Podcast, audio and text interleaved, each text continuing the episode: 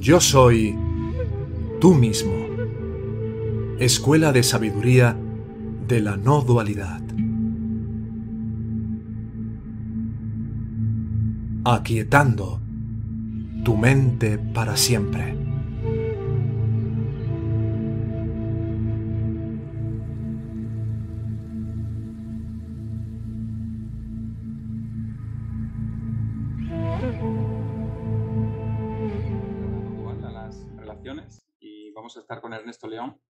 Hablando de, este tema. Ya sabéis, primero con, una exposición sobre el, sobre el mismo y después abriremos el turno de preguntas para que podáis hacer las preguntas pertinentes con respecto a este tema u otro también. Eh, como siempre, os pedimos por favor que silenciéis vuestro micrófono, que lo tenéis en la parte de abajo a la izquierda. Yo soy muy pesado con esto, pero eh, a veces interfieren los sonidos y eh, muchas veces se parecen conectarse incluso solo, ¿no?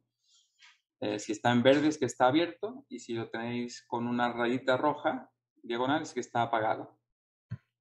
Y como ya sabéis, eh, siempre le damos prioridad a, aquellos de vosotros que en el turno de preguntas hagáis la pregunta usando la cámara, porque tened en cuenta que este encuentro se va a grabar y se puede subir parcial o totalmente al canal de YouTube.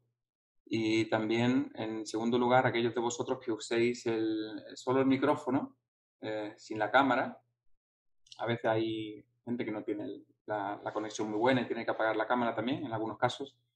Y en último lugar, eh, aquellos de vosotros que uséis el chat para hacer vuestra pregunta. Eh, en todo caso, os pedimos que lo hagáis de manera sucinta ¿no? y lo más resumidamente posible.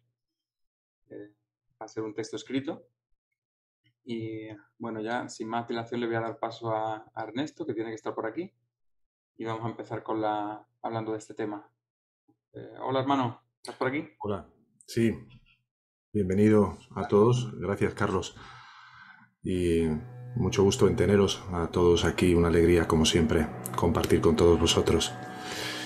Y bueno, el tema que nos trae hoy es un tema bastante interesante para todos los que eh, sienten un llamado y una atracción por unas enseñanzas no duales donde pareciera que todo lo relativo, todo lo concerniente al cuerpo, a la mente, al habla y al mundo, pasaran a ser menos, menos relevantes o, o menos fundamentales.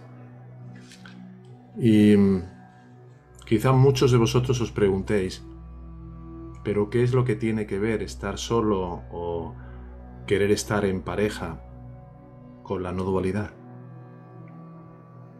¿Qué más da si uno prefiere vivir en pareja o, vivir sin ella? En lo que concierne a realizar lo que realmente somos. ¿Qué malentendidos son los que se suelen producir al respecto de esto? ¿O hasta qué punto son la dependencia y la antidependencia en las relaciones las que gobiernan nuestra vida afectiva como seres humanos y por qué fases o niveles de conciencia hemos de pasar primero antes de poder realmente estar en un genuino desapasionamiento de todo lo que representa el samsara. Quizá también os preguntéis cuáles son esas etapas vitales importantes a tener en consideración en todo esto? ¿Y qué tienen en común hoy por hoy en el marco de la no dualidad?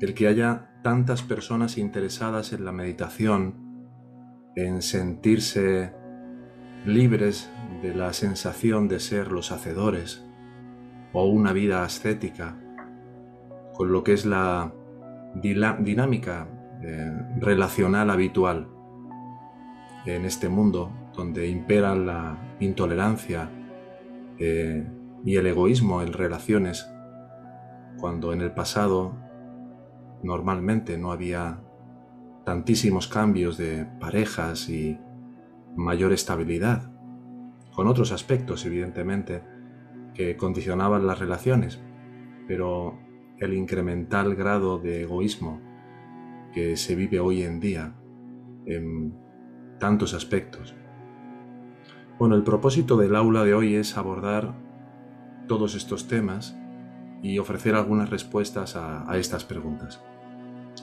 Me gustaría empezar primero de todo por recordar lo que Sri Bhagavan Ramana Maharshi nos decía en el versículo 1 de su obra principal y fundamental que es Nanyar o quién soy yo, cuando decía, puesto que todos los seres vivos desean ser siempre felices, y exentos de miseria, puesto que todos tienen el amor más grande solo por su propio sí mismo, y puesto que solo la felicidad es la causa del amor, para obtener esa felicidad, que es su propia o verdadera naturaleza, y que experimentan diariamente en el sueño profundo todos los seres, el cual está carente de mente es necesario poder reconocer claramente cuál es nuestro propio sí mismo real, cuál es nuestra propia verdadera naturaleza.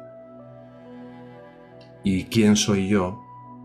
La pregunta que nos sumerge en la autoconsciencia de nuestro ser consciente se convierte en el medio principal. Es decir, lo que todo el mundo está buscando es sentir el amor. Y el que haya alguien que aparezca en nuestra experiencia con quien poder sentirlo, se convierte en un medio, en una especie de manera de poder expresar algo que para expresarlo, para sentirlo, para reconocerlo, no necesitamos, en principio, de experimentarlo con otra persona.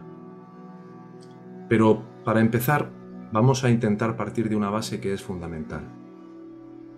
Desde el punto y hora en que nuestra percepción de identidad ha pasado de ser la pura conciencia sin forma, sin pensamiento, y hemos creído habernos convertido en un cuerpo y volvernos algo limitado y por lo tanto contrario a nuestra naturaleza real de completa expansión, como contraste, lo que hacemos es desarrollar un profundo aborrecimiento y desprecio por esta ilusión que hemos fabricado al vernos y percibirnos completamente como si fuéramos este cuerpo formado por cinco capas, cuerpo mental, intelectual, cuerpo causal lleno de todo tipo de inclinaciones, deseos, cuerpo físico, cuerpo energético.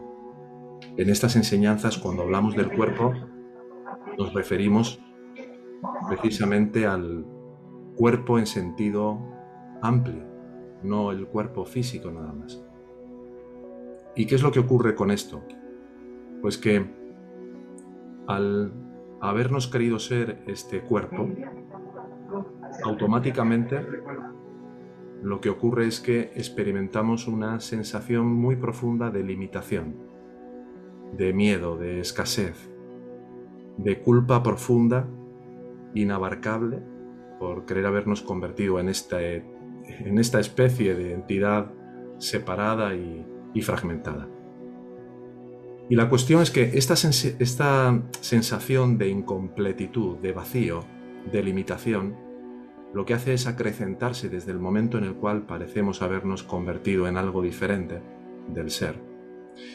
Por el contraste precisamente que representa con respecto a nuestra identidad real, que a un nivel muy profundo intuimos muy claramente que es plenitud, es abundancia en todos los sentidos. Es todo lo contrario de la limitación. Así que cuando tú te crees ser un cuerpo, lo que vas a tratar de todas, todas, es mitigar como puedas la sensación de vacío y la profunda ausencia de significado, precisamente a través de eso mismo con lo cual tú te estás identificando, es decir, con otro cuerpo. Porque desde una perspectiva completamente egoica, se cree que otro cuerpo me va a poder proveer completamente de lo que siento que me falta. Y así lo que hacemos es tratar de intercambiar un yo que creemos que es mejor que el mío por nuestra propia sensación de identidad que vivimos con un cierto grado de autodesprecio, o de culpa, o de sensación de insuficiencia de cualquier orden. Por lo tanto, a partir de ahí, nuestra percepción, ¿cuál es? Pues de que hay otro cuerpo que puede convertirse en mi salvación. ¿O tendríais una relación con alguien que no os atrajera físicamente? No, ¿verdad? Así que el cuerpo es la base fundamental de la relación que todo el mundo está buscando aquí, como la más preciada. Y normalmente la relación de pareja se suele convertir en la perfecta sustitución para el ego del amor por el ser que siente que ha perdido. Es como una especie de intento, al nivel del ego, de recrear aquí la profunda sensación de unidad que intuimos que hemos experimentado con el ser, con el Padre, con el amor infinito, como lo queramos llamar, pero que al tratar de emularla aquí, en base a una identidad que es falsa y que además está basada en la carencia y la limitación, lo que hace es originar al final más y más de lo mismo. Y así normalmente el enamoramiento, que es lo que todo el mundo ansía, encontrar una pareja con la que poder llegar a experimentar esa sensación de profundo amor, se convierte en el principal regalo del ego. ¿Por qué? Pues porque en él convergen todas las fantasías que podamos imaginar y que son absolutamente irresistibles para cualquier persona. Y entonces buscamos una persona con una serie de características que sean lo suficientemente estimulantes como para que nos permitan neutralizar la sensación de autodesprecio, de autoaborrecimiento que secretamente sentimos por nosotros. Y es así que tratamos de encontrar a alguien que pueda contribuir a pausar esa tendencia a sentirnos insuficientes o no merecedores de amor. Y la posibilidad de que esa persona aparezca se convierte en el mayor de los anhelos, ¿no? la gran mayoría de los seres humanos.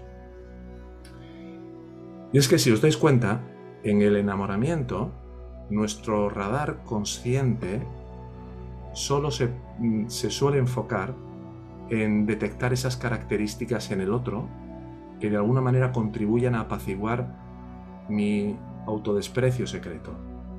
Pero de lo que no me di cuenta es de que hay una especie de sonar como de un submarino que opera a un nivel más inconsciente, más profundo, y que lo que hace es proyectar la atracción de personas que comparten mis mismos aspectos pendientes de resolver. Es una ley de la cual os hablaré un poco más tarde, que es la ley de la equivalencia. Es una ley que da lugar también a la ley de la correspondencia, para que se pueda producir una progresiva purificación de la mente voy a tender a encontrarme con aquellas personas que reflejen mis aspectos más importantes de liberación, mis aspectos más dormidos, y esas personas van a representar todos esos aspectos que aún no he resuelto en mí. Entonces, si os dais cuenta, al final, esta relación en qué se convierte? ¿En qué se convierte la gran mayoría de las relaciones? En una especie de intercambio de favores. Tú hazme sentir bien a mí con esta serie de cosas que tengo en una especie de checklist mental de lo que yo necesito y que siento que no tengo. Y yo trataré pues también de contentarte a ti a través de esas cosas que tú necesitas y que sientes que tú no tienes. Como dice Bernarda ahí en el chat, pura negociación. Es una especie de transacción. Y todo esto tiene que ver finalmente con convertirte en alguien extraordinario y por supuesto exclusivo, que, que seas alguien exclusiva o exclusivo para mí y yo para ti. Y si lo que buscamos es sentirnos únicos para la otra persona y que el otro se sienta a su vez único para mí, entonces lo que vamos a tener es un montón de cláusulas no escritas, de mucha letra pequeña escondida, que van a ser las que van a condicionar verdaderamente y sigilosamente toda esta interacción que hemos empezado a forjar entre ambos.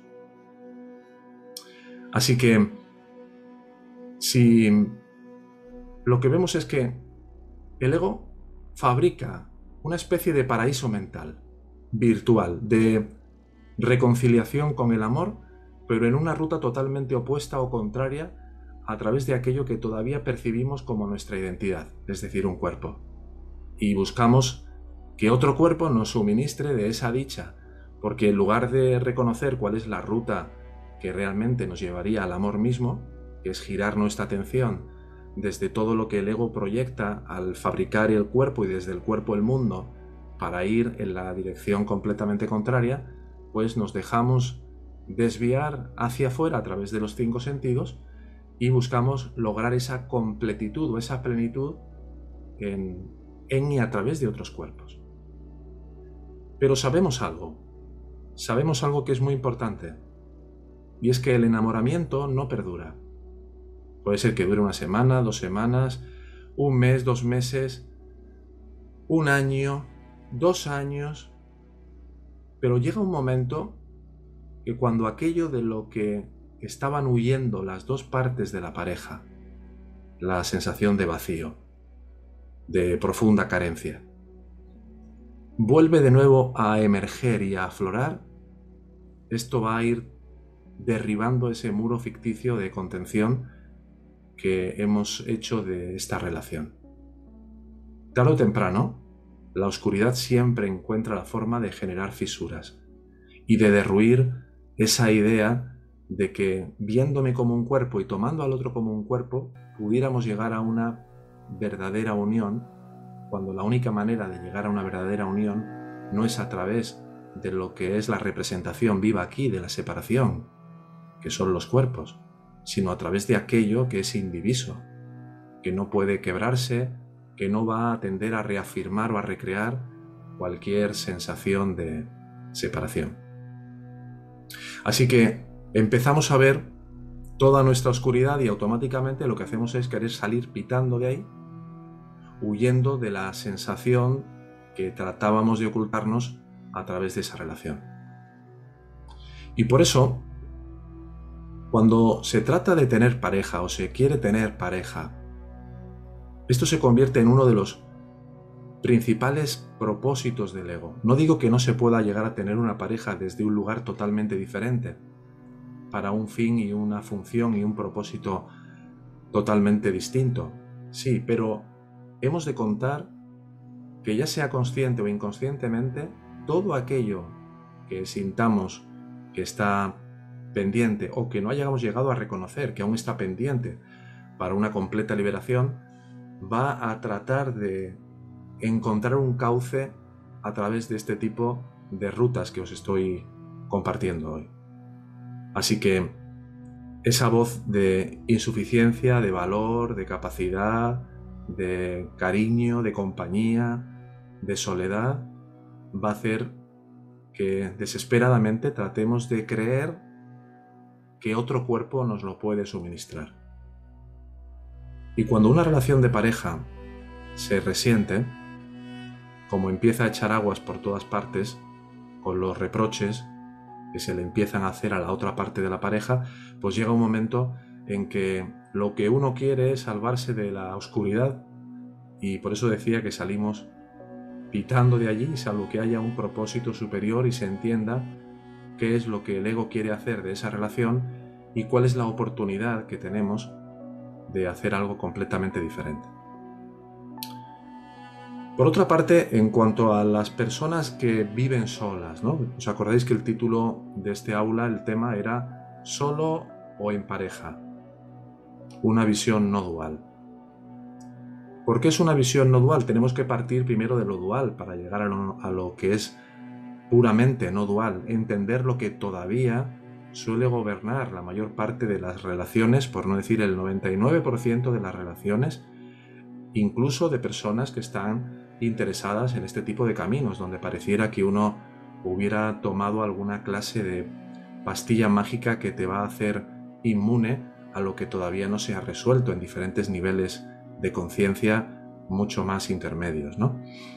Bueno, en cuanto a las personas que viven solas y que no quieren tener pareja, ya sea porque han tenido fracasos, porque eh, tienen dificultades a la hora de relacionarse, porque se cuentan que no es que vivan solas por una cuestión de que les haya ido mal, sino porque han llegado a la convicción de que eso es lo mejor o es más espiritual o cualquier otra cosa.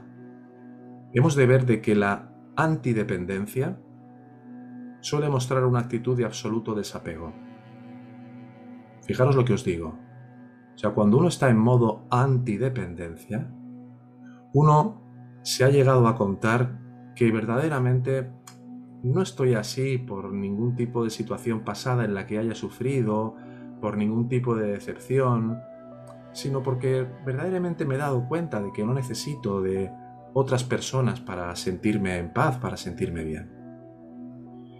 Y además em, puede mostrarse como una necesidad aparente por otros, pero con una fachada que oculta una profunda sensación de dependencia. La persona que vive cualquier forma de antidependencia, lo normal es que no solo no lo reconozca, sino que ni siquiera haya llegado a darse cuenta de hasta qué punto tiene un profundo miedo a perderse en el otro, porque ha tendido a entregarse en alguna relación donde ha sufrido enormemente y entonces necesita crear toda una serie de artilugios argumentales en su mente que le provisionen de una forma de seguridad mental que no ponga en cuestión lo que verdaderamente suele estar detrás la mayor parte de las veces, que es que el antidependiente es el más dependiente. Y precisamente por eso, lo que trata es de poner una relación bien lejos, ya sea como imposible, por ejemplo, la típica relación platónica, ¿no? O no, yo tengo pareja, pero vive en Sebastopol, vive en, en, Rusia o en Armenia y nos queremos tanto y tenemos un amor extraordinario que va más allá del cuerpo, pero luego viven relaciones basadas en el cuerpo todavía aquí tienen apegos y dependencias y aspectos ligados al cuerpo todavía aquí, pero hay un profundo miedo a sufrir, a entregarse. Y bueno, hay diferentes formas de, relación de este tipo también.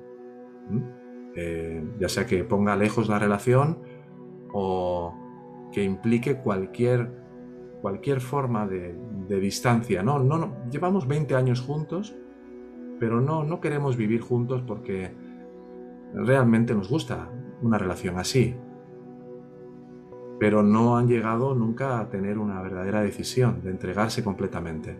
Por ese profundo miedo a resultar dañados, a resultar heridos. Y el ego necesita constantemente, pero constantemente, estar generando separación o fragmentación de ahí que muchos experimentan esa especie de dualidad, por una parte, contándose, por ejemplo, que desean estar en relación, pero por otra parte, lo que hacen es bloquearse a sí mismos mm, no teniéndola, ¿no? No llegando a una relación verdaderamente significativa. Así que, ¿qué medidas, qué soluciones eh, podemos tener en cuenta eh, a este respecto? Bueno, lo primero de todo es ver que nuestra verdadera pareja en realidad es el ser, pero que ahora estamos desvirtuando esta ley de la equivalencia y de la correspondencia que os decía, donde atraemos aquello que es equivalente a nuestro nivel de conciencia y a nuestro grado de comprensión, a nuestro grado de giro hacia el ser que realmente somos. Y entonces nuestro trabajo ha de consistir precisamente en asemejarnos o volvernos equivalentes al ser real. Es decir, este ego se tiene que ir desprendiendo de todo aquello que no sea equivalente o similar a nuestra verdadera naturaleza. Y claro, aquí es donde muchas veces en la no dualidad se produce una especie de cortocircuito cuando hablamos de desarrollo. Cuando hablamos de desarrollo normalmente todo el mundo cree que se está aludiendo al desarrollo de un personaje en pos de un propósito antiguo completamente infructuoso, como es el de tratar de ser mejor, mejorarme como ego. No, el desarrollo de determinadas características que son equivalentes al ser que realmente somos, son ineludibles en un determinado nivel cuando uno todavía no puede establecerse en ese silencio sin mente por el suficiente tiempo. Es como decir, yo quiero poder estar, mm, poder hacer un examen de última carrera de física cuántica o de aritmética avanzada, pero apenas puedo hacer algún que otro cálculo. O dicho de otra manera, puedo atenderme a mí mismo durante 15, 20 minutos sin ningún pensamiento, pero a los 20 minutos aflora algún pensamiento. O incluso a lo mejor a los 2 minutos aflora algún pensamiento. Y mientras no estoy atendiéndome a mí mismo y no quiero girarme y permanecer en un silencio interior, lo que veo que predominan son estas tendencias, estas inclinaciones, estos miedos. Entonces ahí es donde la voluntad, la aparente voluntad individual, pero que todavía es eminentemente real para el que sigue creyendo que tiene la capacidad de elegir, de decidir y de hacer, pues requiere de un desarrollo, como digo, en este sentido. ¿Y a qué tipo de desarrollo me estoy refiriendo? Pues me refiero a todos esos aspectos que están latentes y que están dormidos en nosotros y que van experimentando en la medida que van aflorando y que van transparentándose un cambio en esa frecuencia mental y que nos va haciendo cada vez más equivalentes a lo que es nuestra verdadera naturaleza. A su vez, el hecho de poner como lo más prioritario la autoindagación, el giro de atención hacia lo que realmente somos, obtenemos una mayor determinación, una mayor capacidad de afrontamiento de situaciones y va facilitando y propiciando la emergencia natural de este tipo de cualidades. Digamos que tratamos de poner lo mejor de nuestra parte en todos los sentidos para llegar a esa reconexión con el aspecto real del ego, que es la conciencia yo soy.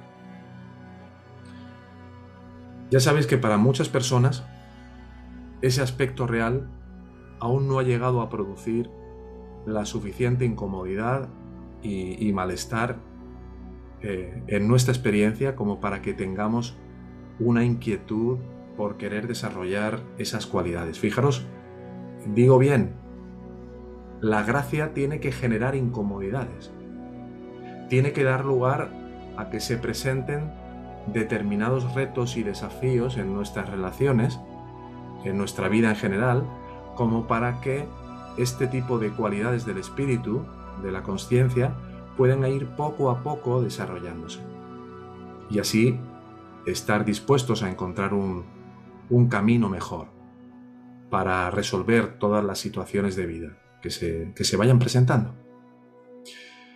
Y aquí vemos también que es fundamental el que se despierte en nosotros el querer saber, como siempre os comentamos, cuál es ese beneficio de nuestra necesidad de, por ejemplo, si hay dependencia, si reconoces con plena humildad que sientes alguna forma de dependencia en cualquiera de tus relaciones, no tiene por qué ser de pareja, puede ser en una relación con tu hijo, con tu hija, con tus padres, eh, a lo mejor con alguna hermana o algún hermano, hemos de darnos cuenta de que el hecho de estar potenciando y buscando ese valor oculto o ese beneficio que como ego obtenemos en esa relación,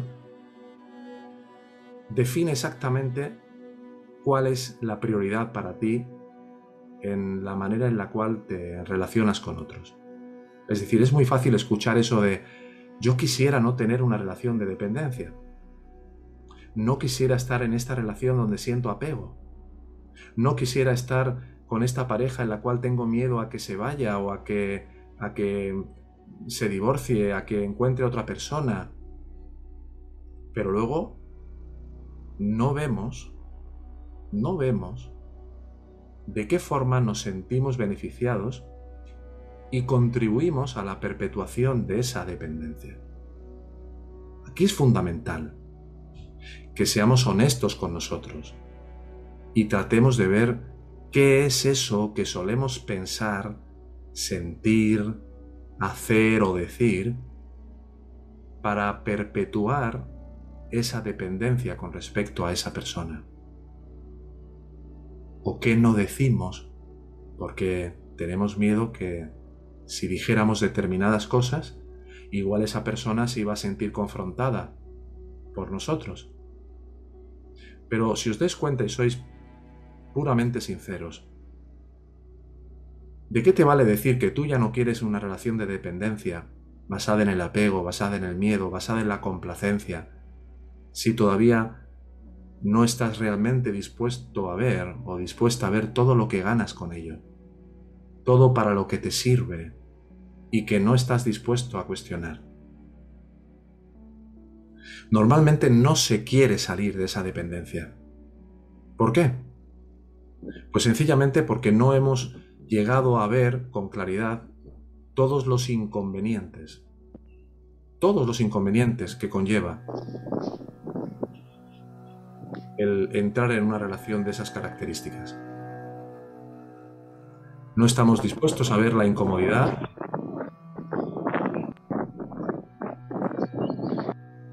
Si podéis eh, silenciar los micrófonos, por favor. Gracias. Decía, eh, no hay una verdadera disposición a ver toda la incomodidad que resultaría de dejar de alimentar determinadas formas de relacionarte que actualmente estás apoyando. Y como esto no ha llegado a ser todavía lo suficientemente incómodo para ti, pues vives en esa especie de disociación donde te cuentas que quieres una, una independencia, unas relaciones sanas, libres de apego, de miedo, de culpabilidad, pero al mismo tiempo no estás viendo las formas mediante las cuales alimentas esa dependencia y cuáles son las formas además específicas que adopta. Así que muchas veces lo que ocurre es que como no llegamos a soltar ese valor oculto, que como ego seguimos conservando para ser dependientes, ¿por qué no te planteas el tratar de llegar hasta el final en la vivencia y la experimentación de esa dependencia? ¿Por qué no te planteas eso? ¿Por qué esto es así? Pues porque en muchas personas lo que ocurre es que coexisten la dependencia y la antidependencia. Eso que os decía, esta disociación. Me cuento que quiero una cosa, pero luego lo que hago es ejercer la contraria. Y en cuanto a los que están solos o han decidido una vida en la cual creen que una pareja no encajaría o no sería una buena opción, y esa es su dinámica habitual, es importante ver que la antidependencia es muy importante que sepamos detectar a qué aspectos de nosotros mismos le tenemos miedo y que tendemos a proyectar y a creer que son cosas que no queremos encontrarnos en los demás y por lo que nos cerramos a una verdadera posibilidad de intimar y de tener una relación verdaderamente significativa. es ese miedo a tu propia oscuridad. De verla ahí con un representante que le dé voz a tus pensamientos más tenebrosos, más inquietantes. Y aquí pasa lo mismo. Cuando nos contamos que queremos una relación, pero que no la tenemos en la vida, lo que queremos es realmente conflicto. Lo que queremos es la frustración. La frustración. Eso no significa que todos tengan que estar en pareja. Es decir, hay personas que están solas y van a seguir estando solas porque así es su prarabdha karma, lo que está predeterminado que sea, y la oscuridad se va a poner delante a través de otros medios, a través de un compañero de trabajo, a través de un hermano, a través de el padre de tu pareja, a través de tu gato, de cualquier medio. Ahora es muy importante reconocer por los hechos que cuando lo que tengo es frustración y no una pareja, cuando me estoy contando por otra parte que si quiero, pero tal, y estoy frustrado y no la tengo, al final lo que quiero es esa adicción a la sensación de carencia, de compañía, de carencia, de amor. Esos son los hechos. No te engañes nunca con respecto a los hechos y con respecto al nivel emocional, que te habla siempre alto y claro de lo que todavía para ti es significativo. Ahora puedes estar solo y estar en perfecta tranquilidad y paz sin que aflore por tu mente en ningún momento la sensación de que necesito estar con alguien o qué bonito sería o que no fantasees ni siquiera por un instante con esa posibilidad. Entonces, hablaríamos más que de soledad, de solitud. Solitud como una soledad sonora, llena de... nutrida, ¿no? Llena de aspectos, de esos aspectos, de esas cualidades que actualizan tu verdadera naturaleza aquí. Ahora, en el momento en el que sentimos en nuestro corazón que no amamos, que estamos en rechazo o en defensa, lo que podemos sentir es claramente la destrucción y que no queremos más de eso. Y entendemos que la separación o la falta de conexión siempre es debido a la fuerza de nuestro ego.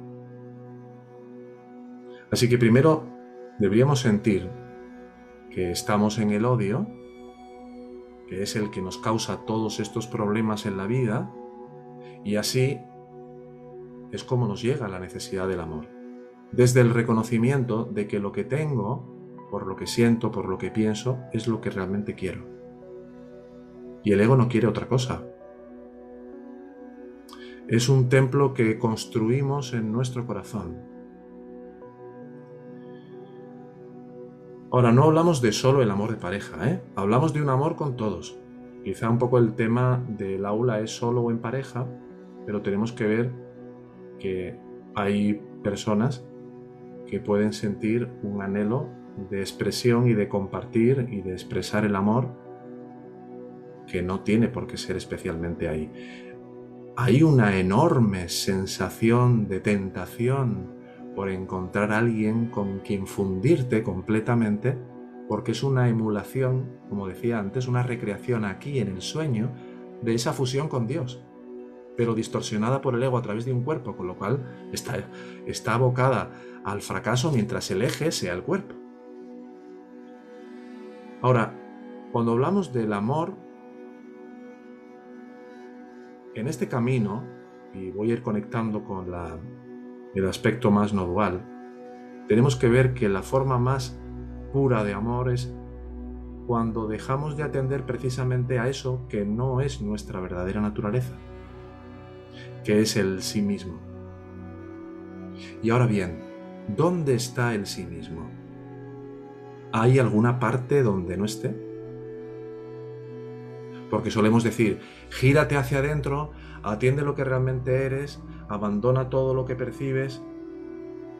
Pero ¿qué ocurre si tú estás queriendo ir hacia adentro y abandonar todo lo que percibes porque no te das cuenta de que la conciencia, que es tu verdadera naturaleza, es el soporte también del sueño que percibes.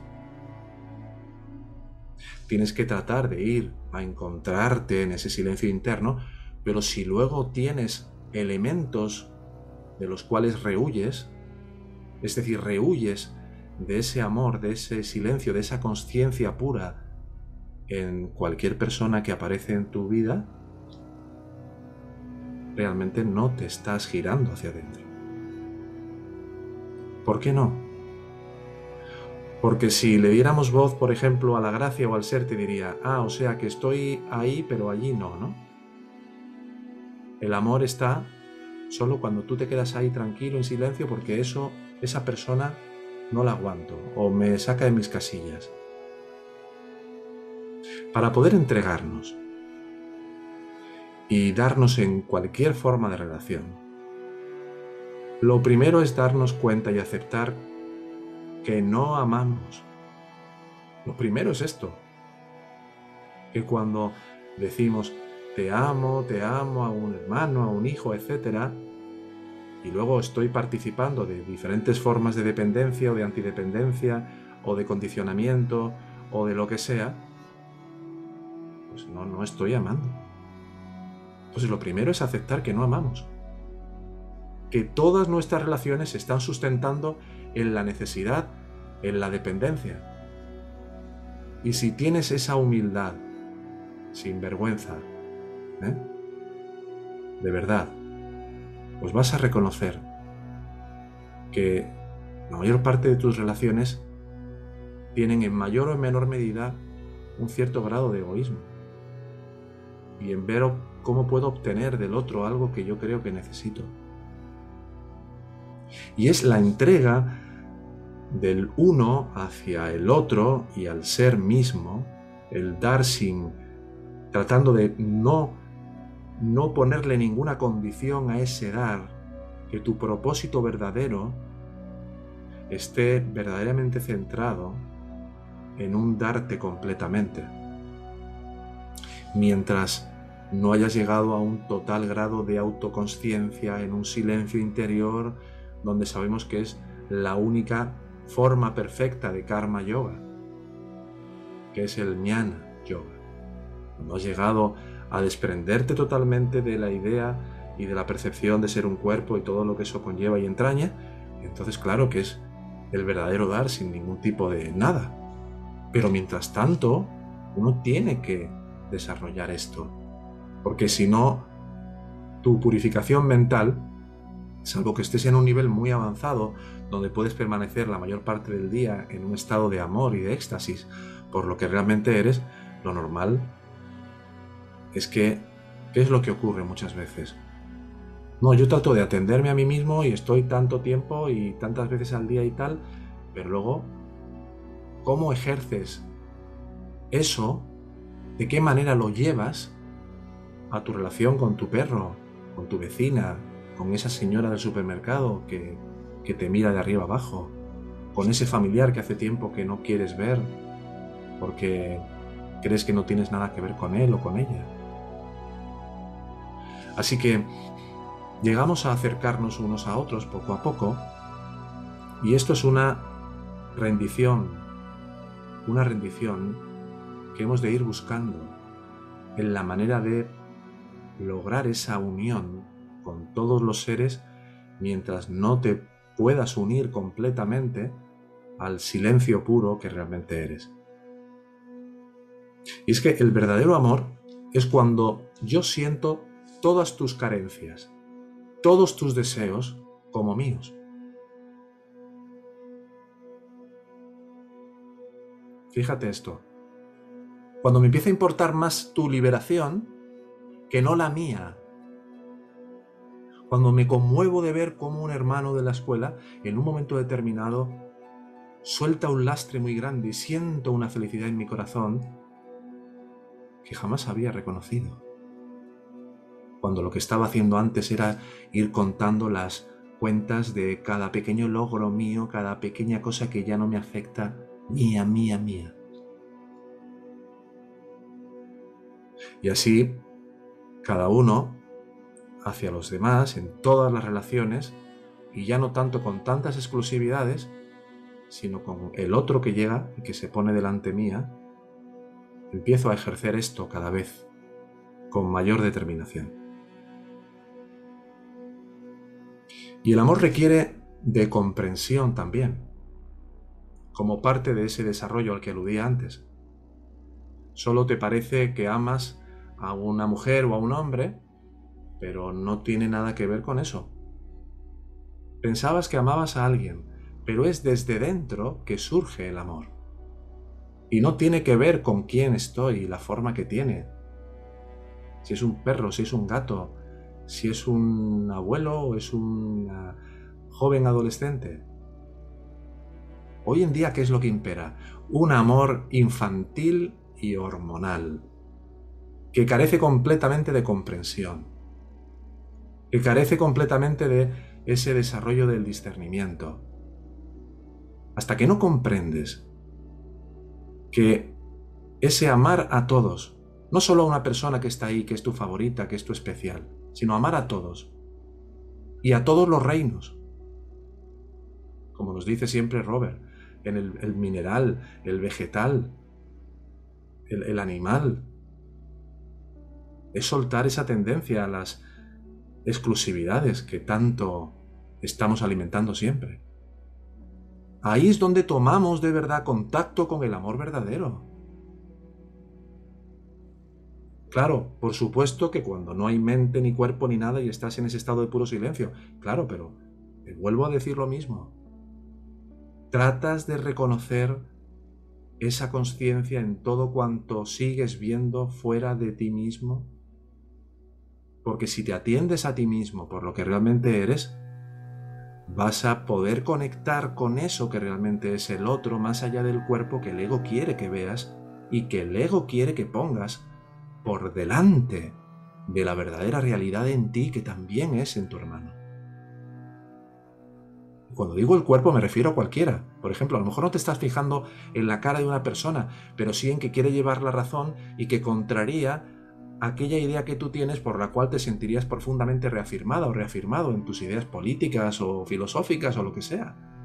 Y esa diferencia en la que te estás apoyando y lo que es o está siendo la referencia en la cual te estás relacionando, es lo que te separa. Si el principal problema aquí es que hemos perdido la conexión con nuestra referencia interna en el seno de las relaciones, donde pasamos la mayor parte del día mientras no nos convirtamos en un sadaka o en un mumukshu que está como en un monasterio zen 12 y 13 horas de silencio. Algunos os lo he comentado. Cuando estaba en, en Tíbet, en el monasterio, había veces que salíamos de muchas horas de meditación y se producían riñas y pequeños conflictos en la cocina o en la hora del desayuno, o miradas de competencia o muchas cosas. Y parecía que porque hubiese un régimen muy disciplinario de muchas horas de silencio, esas basanas no iban a aflorar de una u otra manera. Y ahí se te olvidaba, y me incluyo porque me ocurría algunas veces, se te olvidaba completamente el valor y la importancia que tiene llevar a las relaciones esta verdad y esta conexión. Así que, ya para terminar, me gustaría decir, sobre todo para los que tengáis niños pequeños, que a los niños, desde muy niños, desde pequeños, se les se les debería de enseñar a despertar el deseo de acercarse a los otros y que no crezcan con un corazón cerrado y egoísta. Porque mientras no hayas dejado de percibir el cuerpo como tu identidad y ver otros cuerpos como identidades independientes de la tuya, no puedes actuar como si ya hubieras trascendido completamente eso. Y tu hijo te va a mirar o tu hija te va a mirar. Y ahí es importante ver cuál es tu actitud de servicio, de valorar y apreciar a los demás, a los ancianos, a los vecinos, a los maestros, a los padres, el respeto que tienes, el cuidado, la comprensión que tienes con los demás. Y esto finalmente va imbuyendo un sentido completamente distinto, completamente diferente a cómo ese niño se relacionará cuando sea adulto. Interpretará una manera totalmente diferente de cómo establecer una relación desde un eje, desde una referencia interna, ayudándole a tomar en contacto con su corazón cuando va a decir algo, cuando vaya a responder a un insulto de alguien, cuando vaya a responder ante alguien que no le hace caso, enseñarle incluso hasta el gesto. Pon la mano en tu corazón y siente, eso que voy a decir, eso que voy a hacer, me hace sentir bien. ¿O no? Y como se trata de volver a ser como niños, todos tenemos que volver de nuevo a reconectar con esa referencia interna para entrar en esa frecuencia, donde para llegar a lo alto, cuando digo lo alto me refiero a ese sí mismo puro, sin ningún tipo de mente ni de cuerpo, tengo que pasar primero por donde este sí mismo y este espíritu está completamente presente y accesible para mí, en mi relación con los demás. Y de ahí, cada vez podré ir más profundamente. Así que para finalizar ya, me gustaría dejar espacio para las preguntas que, queráis formular. Hemos de ver que el ser es nuestra pareja correcta. Da igual si quieres vivir solo o si quieres vivir acompañado. Es bueno que sepas por qué verdaderamente quieres vivir solo y por qué verdaderamente quieres vivir acompañado y a lo mejor no lo estás. Es bueno ver todo esto, pero hemos de entender de que nuestra pareja perfecta es el ser. Y para lo que para que esto se dé, para que esto realmente tome forma en lo que es sin forma, tienes que ser similar a él. Tienes que ser similar a Él. Es la ley de la equivalencia que os decía.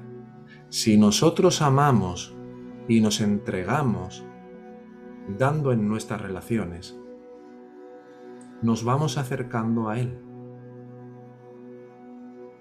a ser como Él. Y se nos van revelando nuestras propias cualidades auténticas de nuestra naturaleza real la mejor manera de equivalernos o de ver que somos totalmente equivalentes con el ser es abandonar la atención de la mente, del cuerpo y del mundo para establecernos en esa pura autoconsciencia. Pero cuando salimos de ahí, hemos de ir tratando de ver en cualquiera de nuestras relaciones, no importa que sea de enamoramiento o de lo que sea, ¿Qué sería lo similar? ¿Qué sería lo que haría Bhagavan? ¿Qué sería lo que haría Robert? ¿Qué sería lo que haría el Cristo o el Buda? Con esta persona con la que todavía prefiero no encontrarme. Con esta persona con la que siento incomodidad. Especialmente con aquellos con los que nos cuesta, con los que no tenemos oportunidad alguna de reafirmar nada de nuestras características egoicas, de tus ideas, de tus creencias, de tus pensamientos, de tus gustos, de tus disgustos, de tus aversiones, aunque no puedas reafirmar nada de lo que tú crees que eres como ego, ahí es donde tienes la mayor oportunidad de ir haciéndote semejante, de ir revelándote como cada vez más similar, más equivalente, desde la forma a lo que es informa. Mientras trabajas en lo que es informa, en la manera de autoindagar y de permanecer en lo que realmente eres. No podemos reducir a un valor sin importancia todo lo que todavía es relevante para nosotros como mente, como cuerpos. Hemos de ver y entender que en la medida que vamos experimentando los reflejos del amor aquí, no el amor real, porque el amor real solo y únicamente se puede encontrar al aquietarnos completamente en lo que realmente somos. Pero tenemos que ir adecuándonos poco a poco desde la idea que tenemos y queremos mantener como yo soy este cuerpo, soltando todo aquello que no está en esa frecuencia. Y eso, claro, no es un amor real, pero se va pareciendo cada vez más. Cada vez se va acercando más. Algunas veces os he contado de Sadhuon, de este devoto de Ramana, cuando llegó al ashram, y cómo se paraba como San Francisco de Asís a besar a las ardillas y los pájaros. No, no estaba a lo mejor totalmente realizado, pero ¿qué ocurre cuando uno empieza a volverse como un niño? que deja de tener rencillas y resentimientos hacia otras personas, que empieza a querer entregarse a unos y a otros, que empieza a dejar de hacer preferencias porque esta persona es de mi familia y le doy más atención y esta no porque no es de mi familia. Claro que no podemos llamar a esto un amor real total, porque todavía la idea de ser un cuerpo está por ahí merodeando, pero es lo que nos va haciendo equivalentes, lo que va haciendo que soltemos lastre de todo lo falso y que sea mucho más fácil la ascensión y la permanente autoatención en lo que realmente somos. Así que nada más, espero que haya sido útil eh, esta charla y que podáis ahora plantear cualquier pregunta que, que cada uno quiera. Pues vamos a pasar al turno de preguntas. Antes no lo dije, pero para levantar la mano eh, lo podéis hacer en la barra de abajo de iconos que dice, en la parte que dice reacciones, ahí se puede levantar la mano. Y ya tenemos unas cuantas hermano, así que la, le voy a pasar la primera que es de Adriana. Muy bien. ¿Estás ahí, Adriana? Sí, hola Carlos. Hola, buenas. Hola, hola a todos mis hermanos. Tengo miedo. Esto fue muy profundo, muy movido, movidísimo, fuerte y lo que sentí cuando hablabas es, me veía arrojada al mundo, arrojada como una niña, desnuda, indefensa, en completa solitud o soledad, vos dijiste solitud, incapacitada total, con eso que es imbancable, o sea, eh, yo lo siento como algo muy fuerte, y por eso uno busca afuera que alguien, que alguien te ayude a, a como a, pasar esto, a, no sé, a sobreponerte, porque esto involucra internamente, lo siento, miedo, miedo a enfrentar el mundo, culpa por haberme separado, una culpa muy grande que te lleva a la destrucción, porque uno se destruye, y el odio, el odio es el odio que a uno le sale para destruir afuera, hacia afuera. Eh, esos tres pilares para mí son muy importantes. Entonces, este, eh, todas las relaciones que uno hace, no sabe, pero es como vos dijiste, están sustentadas por el egoísmo, porque es que uno, uno está buscando en el otro que le, que le tapa un agujero, que ese agujero es, no se tapa.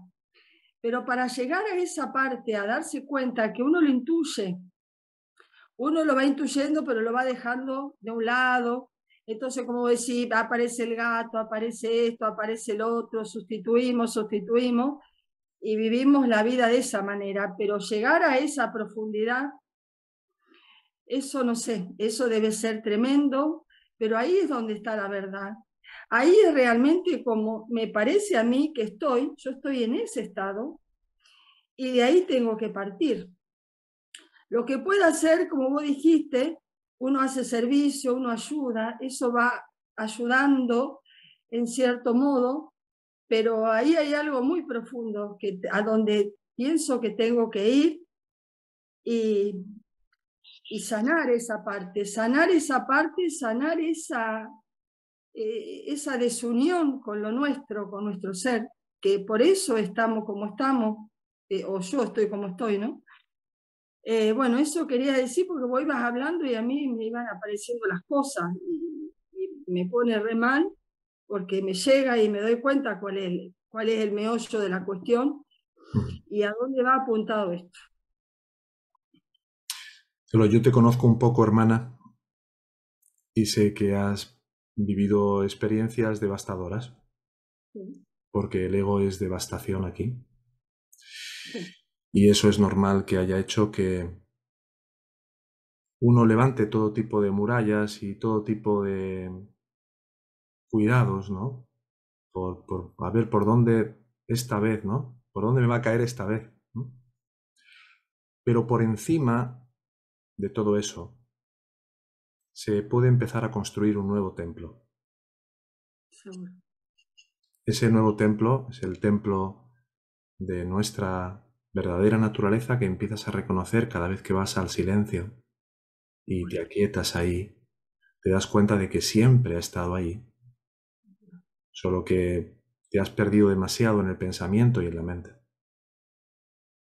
Así que en la medida que poco a poco te vas reconectando con esa paz del espíritu, de la conciencia, yo soy, sin mente, sin pensamientos, y tienes esa referencia cada vez más firme, cada vez más sólida, como eje de contraste, como elemento principal y bastión principal en base al cual contrastar cualquier situación. Antes ibas a ciegas, ¿no? En medio de una gran bruma, ¿qué hago? Eh, tirando de tus pensamientos, de tus, de tus aprendizajes, algunos de creencias, algunas más o menos alineadas con... Pero ahora tienes ese sabor de qué es lo que sientes que está verdaderamente, cada vez lo vas a sentir con mayor fuerza, con mayor firmeza, qué es lo que está verdaderamente en línea con lo que realmente eres.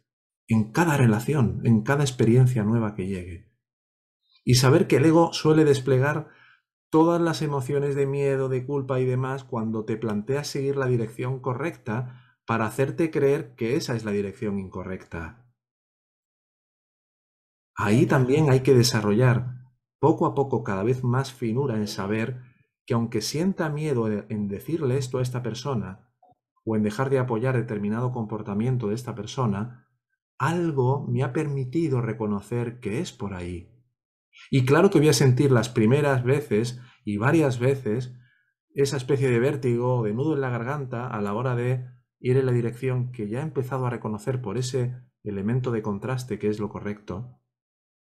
Pero cuanto más repita en seguir la dirección de la conciencia, del espíritu, de lo que siento, que está verdaderamente alineado con el amor, con la paz, con la unión, con la, el no apoyo de la separación, del miedo, de la culpa, etc., más voy a ir sintiendo una liberación y un descreimiento de todos esos pensamientos y emociones que el ego trata de interponer para que siga esa nueva dirección y que se pueda construir ese nuevo templo en tu corazón.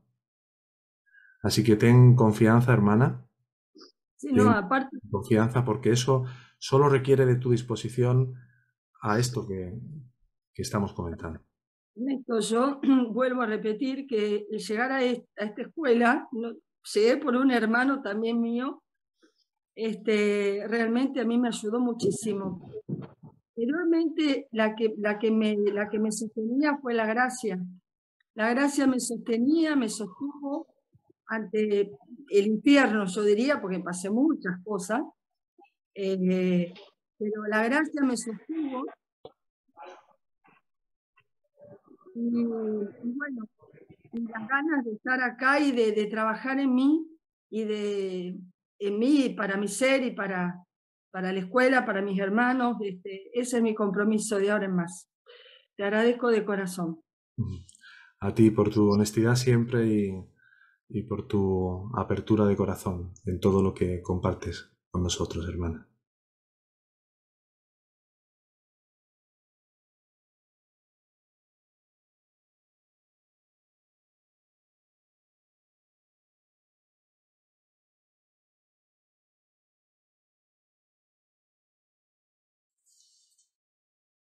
Bueno, pues no veo a Carlos por aquí.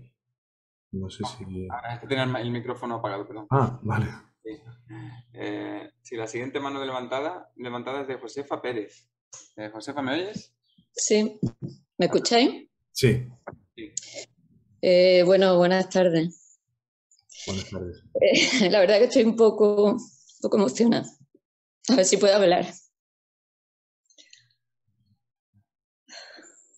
Bueno, no sé, este tema me, me llega muy, muy directamente, ¿no? A ver si puedo hablar, estoy un.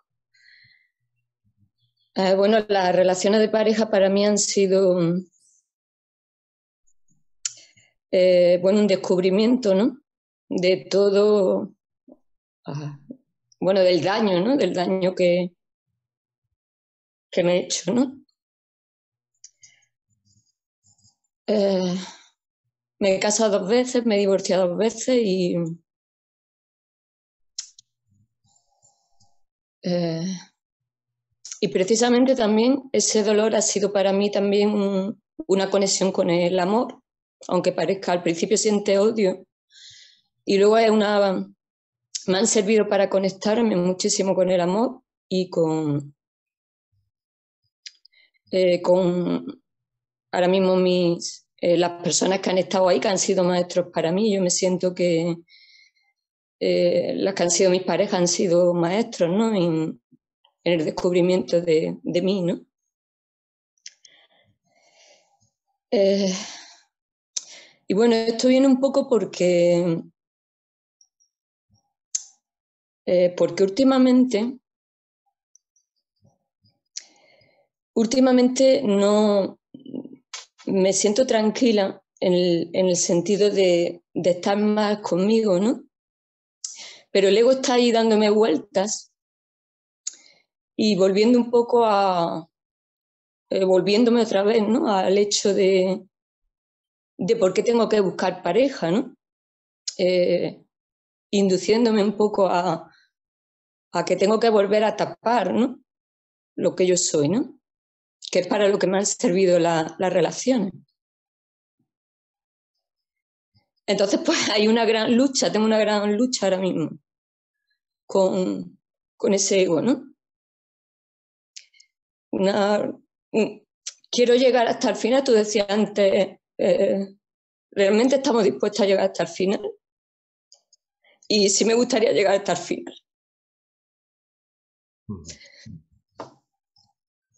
Bueno. Tranquila, hermana, gracias por, compartir eh, y abrirte, ¿no? De, corazón. Lo primero es entender que el ego no es algo aparte de nosotros, el ego es lo que queremos ser ahora, mientras no estemos atendiéndonos exclusivamente como pura conciencia, no hay un ego que me quiera hacer algo, soy yo misma que creo que tengo que hacer una cosa pero siento la contraria.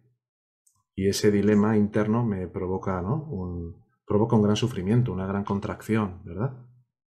Lo, importante es que veas que inevitablemente, si en ti sigue habiendo una motivación a querer compartir con alguien, y por supuesto me imagino que a querer compartir en base a un propósito completamente diferente, completamente distinto, en base al cual has establecido tus anteriores relaciones, lo que el ego va a querer es que no te atrevas con la amenaza de que lo vas a volver a pasar tan mal como lo pasaste. Y precisamente lo que estás haciendo con tu trabajo interno, ¿no? Desde que has llegado a la escuela, ¿no? Con las prácticas, con todo lo que estás haciendo es ir preparándote para fortalecer precisamente ese nuevo propósito completamente diferente desde el cual identificar cuando llegue alguien con quien sientas algún tipo de atracción, primero, si se dan aquellos aspectos con respecto a esa relación que verdaderamente consideres que son significativos para darle prioridad a tu trabajo interno a través de esa relación. Es decir, si uno dijera, por ejemplo, ¿no? Hoy ha llegado una persona que me atrae mucho, pero soy consciente que en mí hay todavía una cierta tendencia victimista o una cierta, cierta tendencia a ser muy complaciente o a sacrificarme por la pareja que llega, porque así es el amor que yo viví en mis padres y así es como yo lo he interpretado y es el tipo de relaciones que se suelen repetir una y otra vez, pues todo lo que me llega, pues lo tengo que vivir. No, no. Una cosa es que no lo quiera vivir porque me da miedo, a pesar de que siento una atracción también, no solo por los aspectos disfuncionales o patológicos, sino también una atracción por aspectos que son eh, verdaderos, por decirlo así, o sanos en relación a esa persona. Y otra cosa es que solo esté percibiendo una atracción por lo puramente disfuncional en relación con esa persona y me quiera meter a mí misma sin estar realmente preparada para abordar esa relación desde un lugar correcto. Es un poco la, la diferencia, ¿no? Acabo de silenciar ahí a Juan José que tenía el micro encendido. Eh, ¿Me sigues, Josefa? Sí. Eh, lo importante es ver que uno tiene que tener y desarrollar una capacidad de selección también.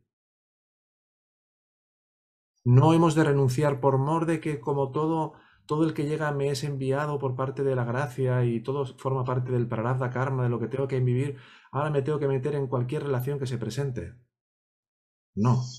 Uno tiene que ver si a la luz de tu propósito verdadero, ahí hay chicha y hay limoná, que se dice en Andalucía, en España. Es decir, hay aspectos que, oye, pues una persona noble, agradable, ta, ta, ta, ta, ta, ta, e intuyo, porque siempre hay una correspondencia en las características mentales, en determinados patrones de abandono, de traición, de la injusticia, del miedo, tal, intuyo que ahí va a haber tomate del bueno.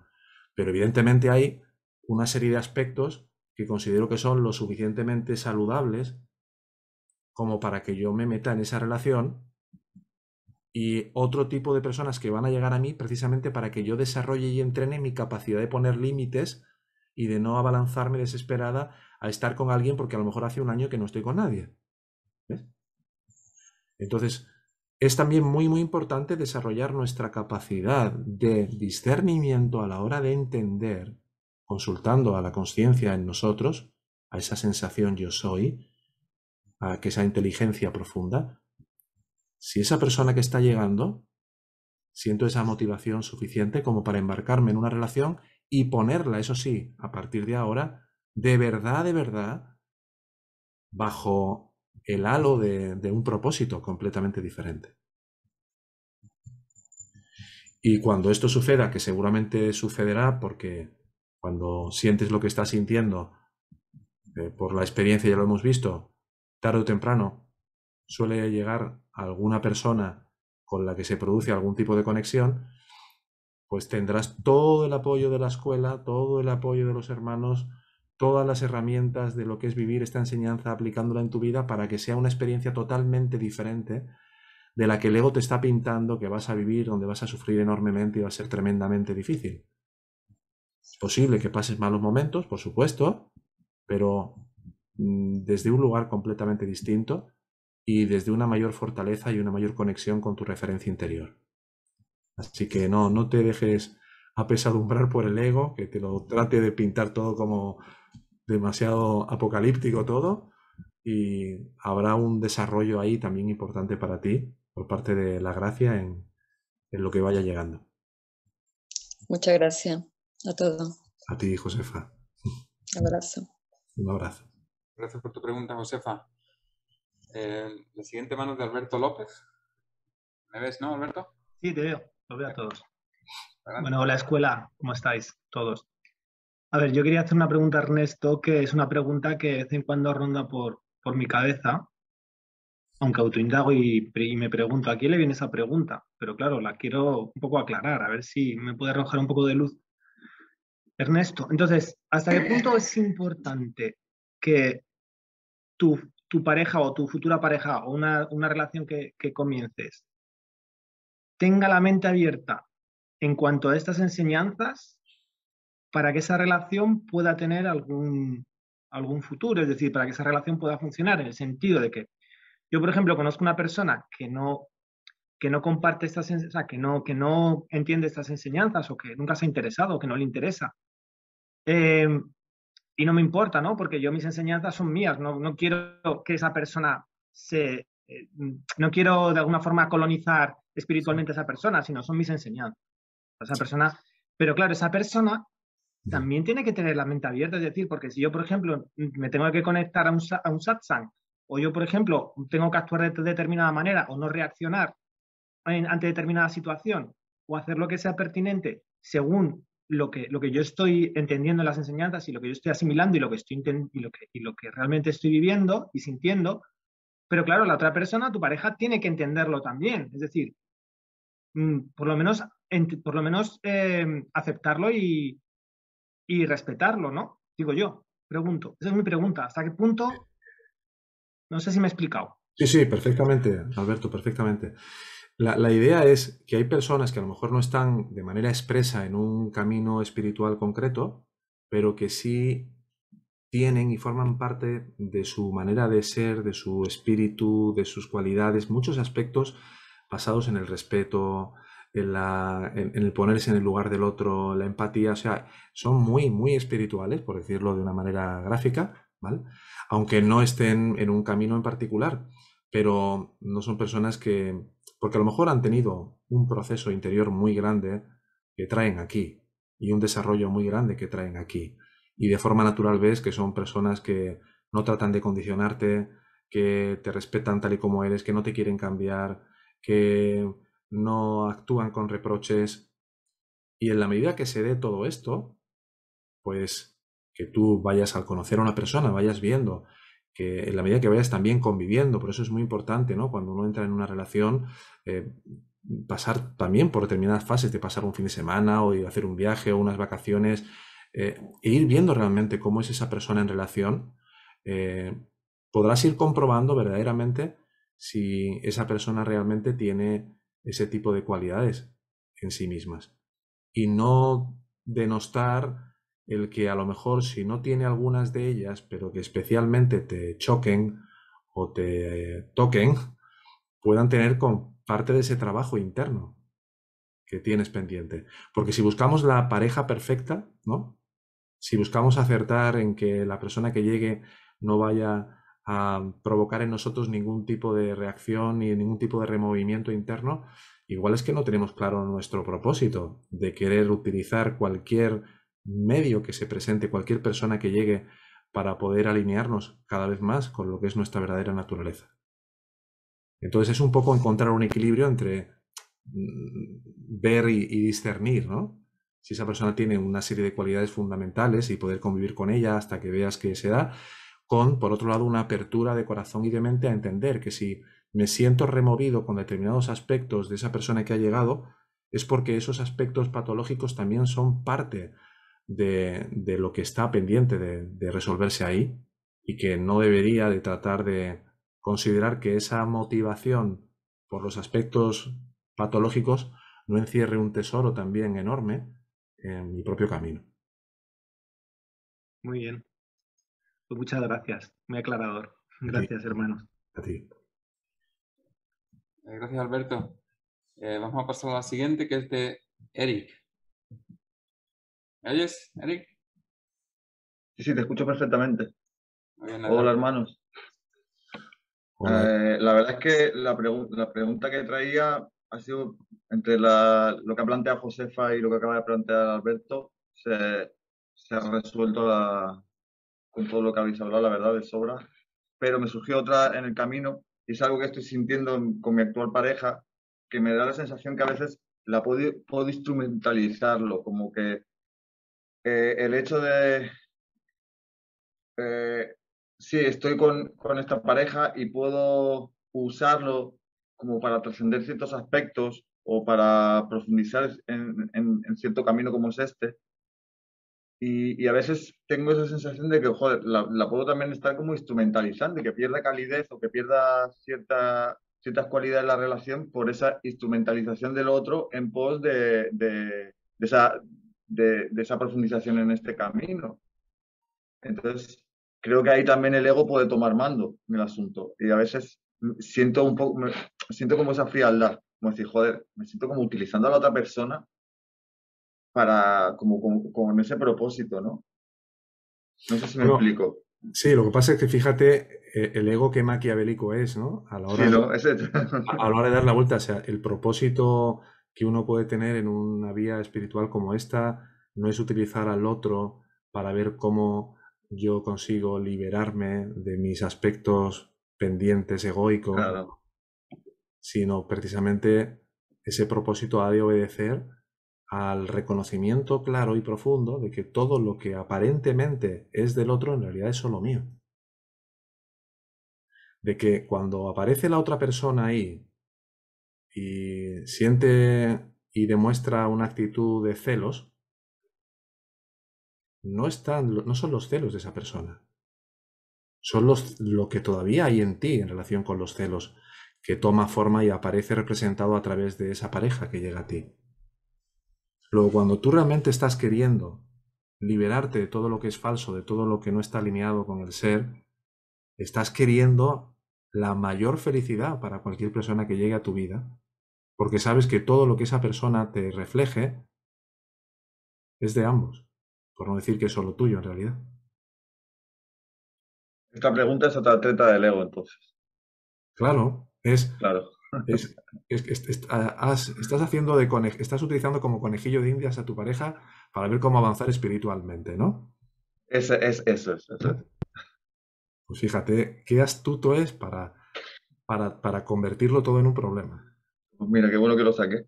Porque tenía ahí la pregunta y llevaba menuda chorrada de pregunta, ¿no? Pero luego, mira. Claro porque si no, no lo hubiera visto.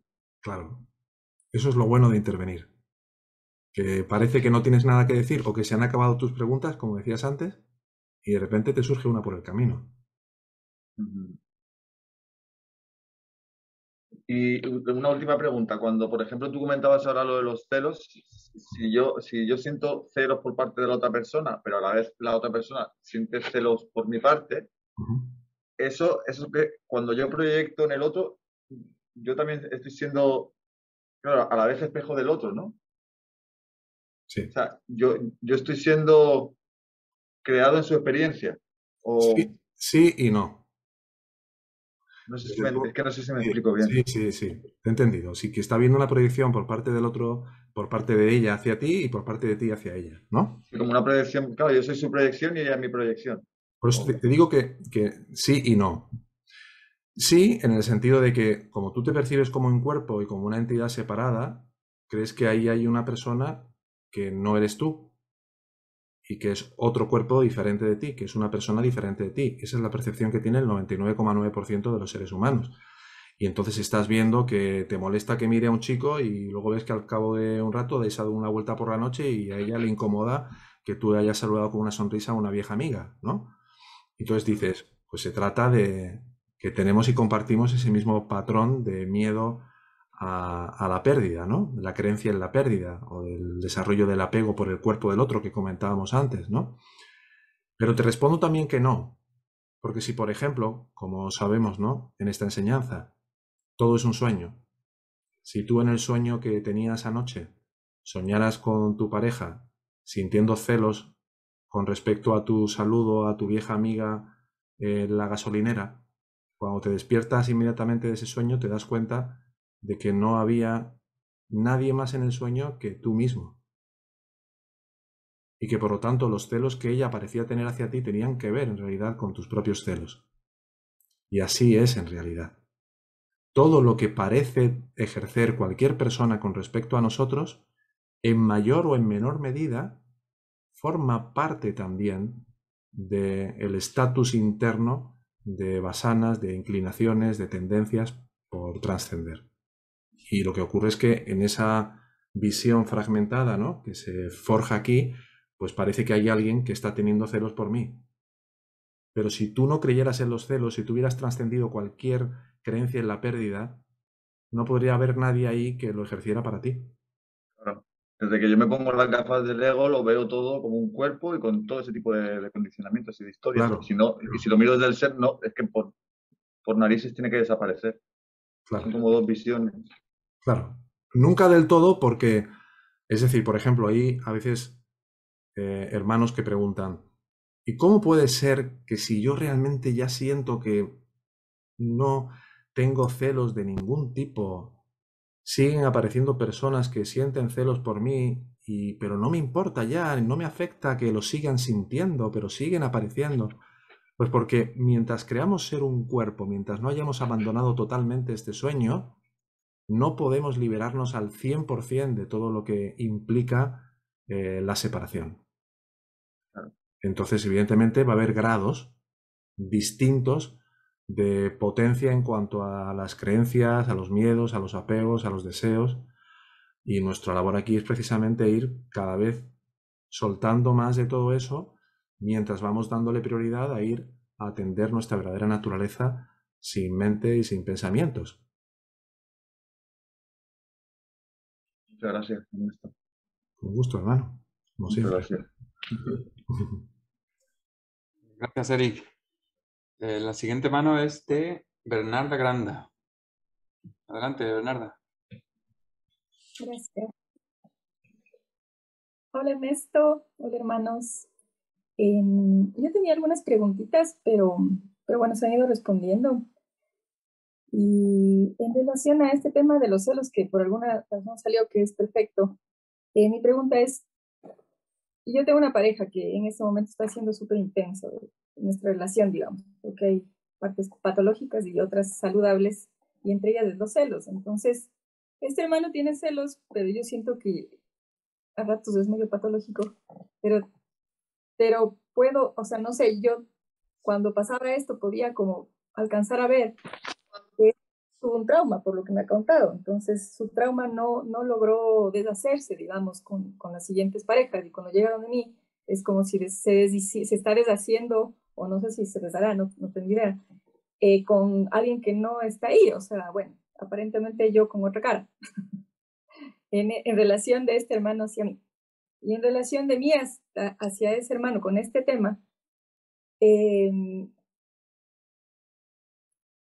siento que antes era como una, una molestia, o sea, una molestia para mí, o sea, no, me parecía medio como que para qué, o sea, no tiene sentido, porque digamos que yo no soy celosa, como decía, ¿no? no soy celosa, pero he podido ver que con esa experiencia he podido tener como más claridad en cuanto aparece esta situación, o sea, en el sentido de que he podido, claro, que es mi proyección, darme cuenta que es mi proyección y tener más, como más paciencia, digamos, más paciencia, más tolerancia, más, o sea, saber que es, es, es una ilusión y que no, no está pasando. Y, y como a este hermano, eh, colaborar en el sentido de que, de que como entregar amor, digamos, amor, pero en un, sentido, eh, un sentido saludable, o sea, un sentido de que de tener paciencia y saber que es una ilusión y que de pronto hay un trauma ahí. Y, y claro, ahorita me quedo como sorprendida con lo que dices que de mi parte hay una sensación de, de, de pronto que yo proyecto por no querer perder. ¿Me puedes aclarar un poquito? ¿Tú sientes miedo a la pérdida? de alguna manera? Siento y no siento. luego, sientes. claro, cuando soy un cuerpo, o sea, cuando creo y cuando no, no, estoy en un momento como tú decías, o sea, cuando no sales de ese, de ese momento de, de quietud, eh, siento, entonces, claro, es, es, es, loco porque yo tenía otras preguntas, pero se dio esto, que es lo que más, por lo que más hay conflicto en esta, en esta relación, digamos. Entonces, eh, y es medio patológico, o sea, los, los, problemas que hay por ese tema son patológicos, porque en realidad yo veo que no hay, no hay por qué estar celoso, más o menos, ¿no? Pero cuando tú me dices esto, claro, entonces, eh, escondido, o sea, privadamente veo que tengo que ver, claro, hay una sensación de que, de que puedo perder, eso es nuevo para mí, o sea, de que puedo perder, o sea, yo más veía como es una proyección de un trauma, y yo tengo otros traumas, sí. pero servido para tener más compasión, o sea, y la compasión es conmigo, ¿no? Porque no hay afuera, entonces tener más paciencia y, verlo desde otro lugar y no reaccionar con el automático de basta, o sea, basta, para, no, esto no es así, sino respirar y en el momento que respira obviamente todo también va bajando, ¿no? va bajando, va bajando y, y claro, eh, con la carta que les escribí, que era un momento justo de esta situación, de que en este hermano sale mucha oscuridad por ese tema, entre comillas, que va ligado a muchas cosas, pero era, ya me daba hasta un poco de miedo, o sea, ya me daba miedo la oscuridad, o sea, me daba miedo la oscuridad de este hermano, o sea, decía, Dios mío, ya, o sea, los dos hacemos un camino, digamos, pues, bien fuerte y somos bien dedicados, pero, pero justamente por eso a veces sale de una forma que ya es medio tenebrosa, o sea, bastante tenebrosa. Y claro, el otro día esto fue un día y al siguiente, o sea, realmente lo que tú decías, o sea, lo más importante yo tengo que poner un letrero de decir responsabilidad, o sea, yo estoy siendo responsable, no es la oscuridad de mi hermano, es mi oscuridad, ¿y qué nivel de oscuridad? sobre todo porque la sensación de amenaza que se está cerniendo ahí sobre mí, ¿no? De algo que me va a castigar, ¿no? Esa pérdida de esa persona a la que me ha aferrado y a la que le he dado el poder de ser feliz como él, ¿no? Al final, e, este camino nos lo simplifica todo mucho. Lo único que necesitas es posicionarte adecuadamente en tu corazón con respecto a lo que no alimente, propicie, refuerce o reafirme a este ego en relación a la idea de posesión o a la creencia en la pérdida de ninguna manera. Es decir, si dice, por ejemplo, imagínate, voy a ir a quedar con 20 chicas en un baile de noche, Mm. ser, la primera fan en apoyar lo que él considere que le apetece hacer y luego quedarte tú en tu silencio interno a trabajar eso, a ver qué es ese valor oculto que consideras tan importante, si es que no puedes girarte directamente hacia tu propio silencio interno y darle con la puerta en las narices a este ego con su pretensión de que te sientas amedrentada con ello. Amenazada. O amenazada. Entonces, al final, un verdadero aspirante en este camino se vuelve kamikaze a la hora de confrontar todas las posibilidades que puedan llegar y pide más y que se desaten los infiernos si hace falta para que caiga toda la oscuridad. Porque al tener tu referencia interna como eje fundamental, ya sabes que no tienes nada que temer. Nadie te va a hacer nada, Nadie tiene el poder de hacerte daño, nadie tiene el poder de engañarte si no hay un permiso por tu parte. Alguien me puede decir una mentira, objetivamente, claro, ¿no? O puedo tener una pareja y se puede ir con otra persona, claro, pero si yo le he dado el poder para hacerme sentir bien o mal, si yo sigo apoyando mi creencia en la traición o en la mentira o en el engaño o en cualquiera de estas cosas, claro que me sentiré mal, pero si no, no. Entonces se trata de que mm, trates de aprovechar esta oportunidad de todo lo que se está presentando como un elemento clave para verdaderamente ver hasta qué punto estás realmente dispuesta a ir más allá en tu propio camino. Porque aquí es donde se presentan las pruebas de verdad. Las prácticas de la escuela son un mero entretenimiento comparado con cuando estás allí sintiendo la aguijón en el corazón de lo que el ego empieza a fantasear en tu mente, haciéndote creer de que se está dando un beso con una chica que acaba de conocer y dónde me quedaré yo. O sea, ahí es donde está el verdadero propósito en, funcionamiento. Sí, o sea, yo veo más o menos así, o sea, no hay más por qué seguir aquí. o sea, solamente porque me muestra, como decía la hermanita anterior, que el final de, esta dependencia, la final, el final, o sea, yo sí quiero ir al final, pero estaba siendo extremadamente incómodo. O sea, y ha puesto el ego una resistencia brutal. O sea, yo mismo he puesto unas resistencias brutales a todo nivel, porque esto ha tenido varias fases desde muchos años, pero en este momento cuando finalmente podríamos, digamos, por la situación del mundo, estar juntos, yo estoy aterrorizada. Siento que tengo un trauma de meter un matrimonio. Siento que, como tú decías, yo sí necesito muchos espacios de quietud, y, y claro, para mí está haciendo en este momento solo eso, o sea, el campo de batalla, o sea, entrenando. Claro, no, no, no, olvides también la importancia de los límites a nivel de la forma, ¿no? Es decir, no porque todo parezca tener un montón de oportunidades o de bendiciones disfrazadas de liberación, voy a dejar de decirle a esa persona pues mm, aquellas cosas que considere que le tenga que decir al nivel de la forma, ¿no? Por ejemplo, imagínate si te habla eh, de malos modos o con falta de respeto, hay que decir, mira, yo de esa manera no me quiero comunicar contigo ni con nadie, ¿no? Porque a veces pudiéramos malinterpretar esto de que como se trata de aprovechar toda oportunidad que pueda traerme el otro, pues que yo tenga que participar también, que sería otra forma de reafirmación del ego, en cualquier forma de automaltrato a través del aparente abuso que el otro está ejerciendo sobre mí. Sí, la verdad, eso me di cuenta haciendo la sesión contigo. O sea, yo, yo veo que en nombre de, de la oscuridad que sale, cuando, cuando no me involucra, aparentemente siempre estoy involucrada, entonces yo tolero, o sea, soy muy tolerante a la oscuridad. Pero yo creo que ya llega un momento en cuando yo estoy involucrada, sí debo fijarme en el límite. O sea, yo puedo ir hasta un final que ya es demasiado. Entonces, estoy súper agradecida porque la palabra límite está a cada rato sonando para mí, de ti.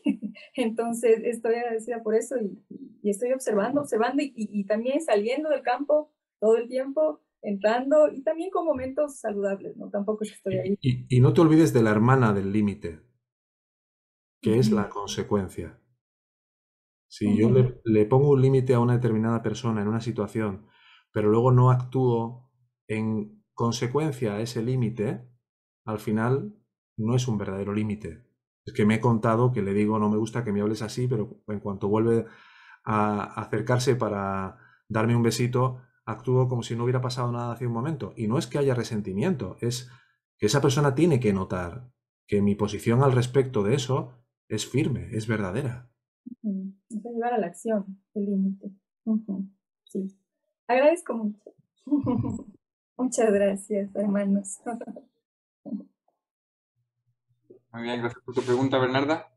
Y eh, vamos a la siguiente, que es de Liliana.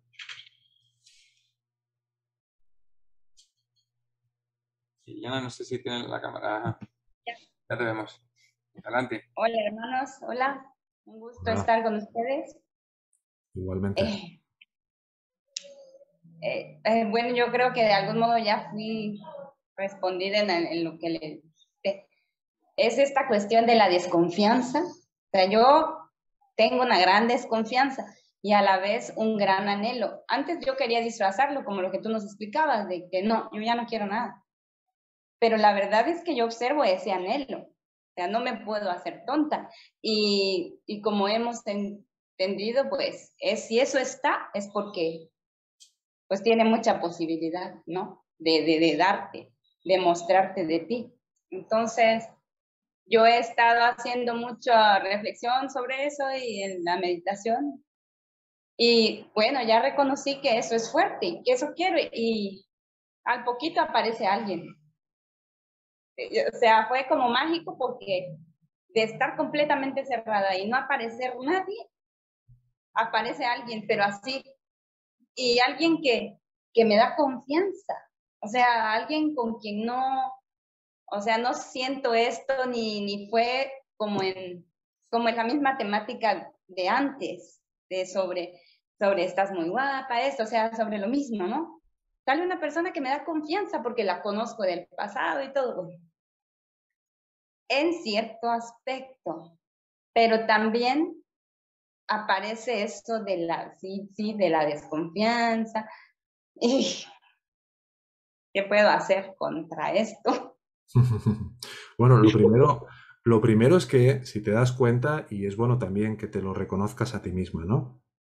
Que están habiendo cambios en tu estado mental. Porque si la tónica era lo, lo contrario, que lleguen ahora personas o esta persona con la que sientes una parte de confianza está hablando porque hay elementos en tu mente que se están purificando, que se están aclarando, que se están alineando con lo que realmente eres.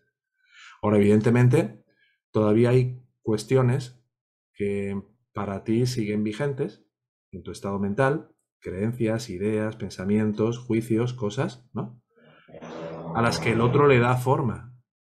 Entonces es muy importante que mires con detenimiento y con máxima responsabilidad ¿Cómo interpretas tú lo que él dice o hace que te genera esa sensación de desconfianza? Ya sabes que siempre la tentación del ego es creer que es lo que el otro dice o lo que el otro hace el origen de la desconfianza y no el tipo de interpretación o la conclusión a la que yo llego cuando dice o hace eso. Entonces, ahí tienes una oportunidad de trabajar en paralelo las dos cuestiones que hablamos con Bernarda. Por un lado, tratar de ver objetivamente, por ejemplo, si esa persona te dice, en los hechos sobre todo, Liliana, en los hechos, es decir, te dice, ay, cuánto me, me encanta escucharte, Liliana, porque eres tan agradable y sabes tanto. Y luego vais a una reunión con varios amigos a cenar, imagínate, y cuando tú vas a hablar, te interrumpe y solo habla él. Entonces ahí puedes estar atenta y ver que por los hechos no le importa tanto lo que te dice que le importa, el que tú hables o tu forma de ser, sino que le importa más el mismo. Y eso, esos hechos hablan por sí solos. Ya no es una cuestión de una interpretación mediada por el ego para tratar de... No, me está diciendo que le parece una persona con la que le encanta escuchar y luego a la más mínima oportunidad no se comporta de una manera coherente con eso. Entonces, ¿cuál sería el trabajo ahí? No darle el poder al otro para tú sentirte mal por ello, sino ejercer y tomar tú el poder a la hora de decirle a esa persona que esa forma de comportarte que tienes, de no dejar hablar y solo querer hablar, tú en una reunión y luego decirme el día anterior que eh, te encanta escucharme, pues no me parece coherente por tu parte. El problema es cuando nos vamos callando y vamos dejando que vayan pasando todas estas pequeñas cosas y no vemos que la intención secreta de nuestro ego es confirmar que efectivamente somos personas víctimas de la desconfianza o somos víctimas de las actitudes no confiables de otros. Sí, sí. Algo que también observé es mucho, mucho miedo, mucha este, como miedo, miedo, preparación, o sea, mucha aceleración del corazón, pero todo el tiempo y, por más que trate de indagar, de estar, centrarme, no podía, sin embargo estaba ahí, estaba intentando estar ahí porque no podía comprender, o sea, el ego me estaba diciendo puros malos mensajes, pura anticipación, entonces yo estaba en un estado nervioso muy grande. Y pues dije, pues lo voy a dejar estar y hice más o menos la práctica de las emociones incómodas y me quedé ahí con esa sensación incómoda y después, ya después en la tarde me senté y dije yo, eso no existe. O sea, todo esto que me estás diciendo no existe para nada porque yo no sé qué está haciendo, qué está pretendiendo, o sea, yo no sé nada de él. Y inmediatamente cuando llegó eso a mí, eso se detuvo, ese miedo se detuvo. Y llegó mucho después de la práctica, llegó más tarde. Sin embargo, yo me quedé ahí con esa incomodidad, sintiéndola, sintiéndola, y no sentí alivio al, al momento, lo sentí después. Claro. Porque pudiste permanecer por el tiempo suficiente ante eso, donde entiendo que tratar de atenderte como pura conciencia sería casi algo impensable para ti en ese momento, porque sentías mucho miedo, como decías, pero el hecho de haber permanecido y no haber querido escapar y, esperar de alguna forma de respuesta o de claridad de cómo proceder en esa situación, luego vino en la forma de esta sensación de liberación y de alivio que sentiste. Con esa conclusión que viene totalmente de la gracia, de decir, si todo era un montaje en mi mente, todo eso que yo estaba creyendo y anticipando y ensoñando de que podía pasar, cuando llega esa certidumbre que cae como un plof, ¿no? como un, con un peso importante, y luego sientes ese alivio, eso es una respuesta de la gracia, en la cual encuentras la confirmación de que es verdad que cuando reconozco que todo lo que me dice la mente no forma parte de lo que realmente soy y que no tengo por qué fiarme de nada de lo que me diga este ego cuando trate de ejercer miedo sobre mí, vergüenza, culpa. ¿no? Así que ese es el camino, hermana. Bueno, muchas gracias. A ti. Gracias. Gracias, Liliana, por tu pregunta. Y pasamos a la siguiente de Luis Rodríguez. Adelante, Luis. Al principio buenas tardes a todos y a todas. Gracias por la invitación, Ernesto. Y eh, parto de la base que estoy totalmente de acuerdo con tu exposición. Es decir, haciendo un trabajo de retrospección, reconozco eh, cada, en conciencia cada, cada parte de tu exposición dentro del ser, pero me surge una gran duda. Me surge una gran duda y me pregunto, como sabemos, eh, eh, hay normalmente las relaciones de pareja podemos establecerlas desde dos eh, planos distintos. Uno el racional, es decir, dibujando ese perfil de compañero o compañera que, con la que quiero compartir o con el que quiero compartir. Y luego, por otra parte, está el plano irracional. Esa fuerza de la naturaleza que nos lleva a la atracción muy potente, que yo creo que la mayoría hemos sentido, hacia la otra persona, que es, que es algo instintivo, ¿no? que nos lleva a la procreación, obviamente, si no la, la especie se habría extinguido. ¿no? Y aquí es donde, mm, como digo Ernesto, me surge la duda. Es decir, esta, este impulso de atracción eh, está también tutelado por el ego o, o, es algo más profundo. Sí, muy buena pregunta. Eh, esto alude directamente a cuál es la combinación que se termina materializando aquí entre dos aspectos el aspecto que tiene que ver con la esfera de la voluntad, de la aparente voluntad individual que todavía la gracia utiliza mientras seguimos creyendo que tenemos la capacidad de elegir, de decidir y de hacer, para poner un límite, por ejemplo, en no entrar en una relación donde vemos que hay una persona que, por ejemplo, está cometiendo un delito, ¿no? O que dedica su vida a la comisión de delitos, ¿no? Hay una parte de la voluntad que te ofrece esa libertad de elegir al nivel de la acción, pero hasta cierto punto. ¿Cuál es el límite de la libertad de acción? De finalmente conseguir por tu elección de no querer estar con esa persona, el que finalmente no termines entrando en una relación con esa persona. ¿Cuál es el límite? El límite es el prarabdha karma. El prarabdha karma es lo que todos los seres están destinados a experimentar aquí. Lo que obedece a un plan superior en base a una selección muy minuciosa y muy precisa que tiene en consideración a la perfección cuál es el estatus de tendencias que hay pendientes en ti desde el punto de vista egoico y que a lo mejor esa persona que está llegando, aunque esté cometiendo un delito y aunque no entrara ni de broma dentro del esquema de tu checklist de la persona ideal, como tienes que pasar por eso porque forma parte de lo que estás destinado a experimentar, por mucho que trates de no querer estar con esa persona, si tienes que estar, porque está en el plan, ahí vas a ir. Entonces ahí es donde muchas veces uno tiene que aprender a leer la propia impotencia y a enamorarse de lo inevitable entendiendo que la gracia siempre al final, todo lo que terminamos experimentando es lo que más nos conviene, es lo que más nos va a ayudar a poder ir más allá en la dirección del camino espiritual en el que estamos, en nuestro propio desarrollo hacia la liberación.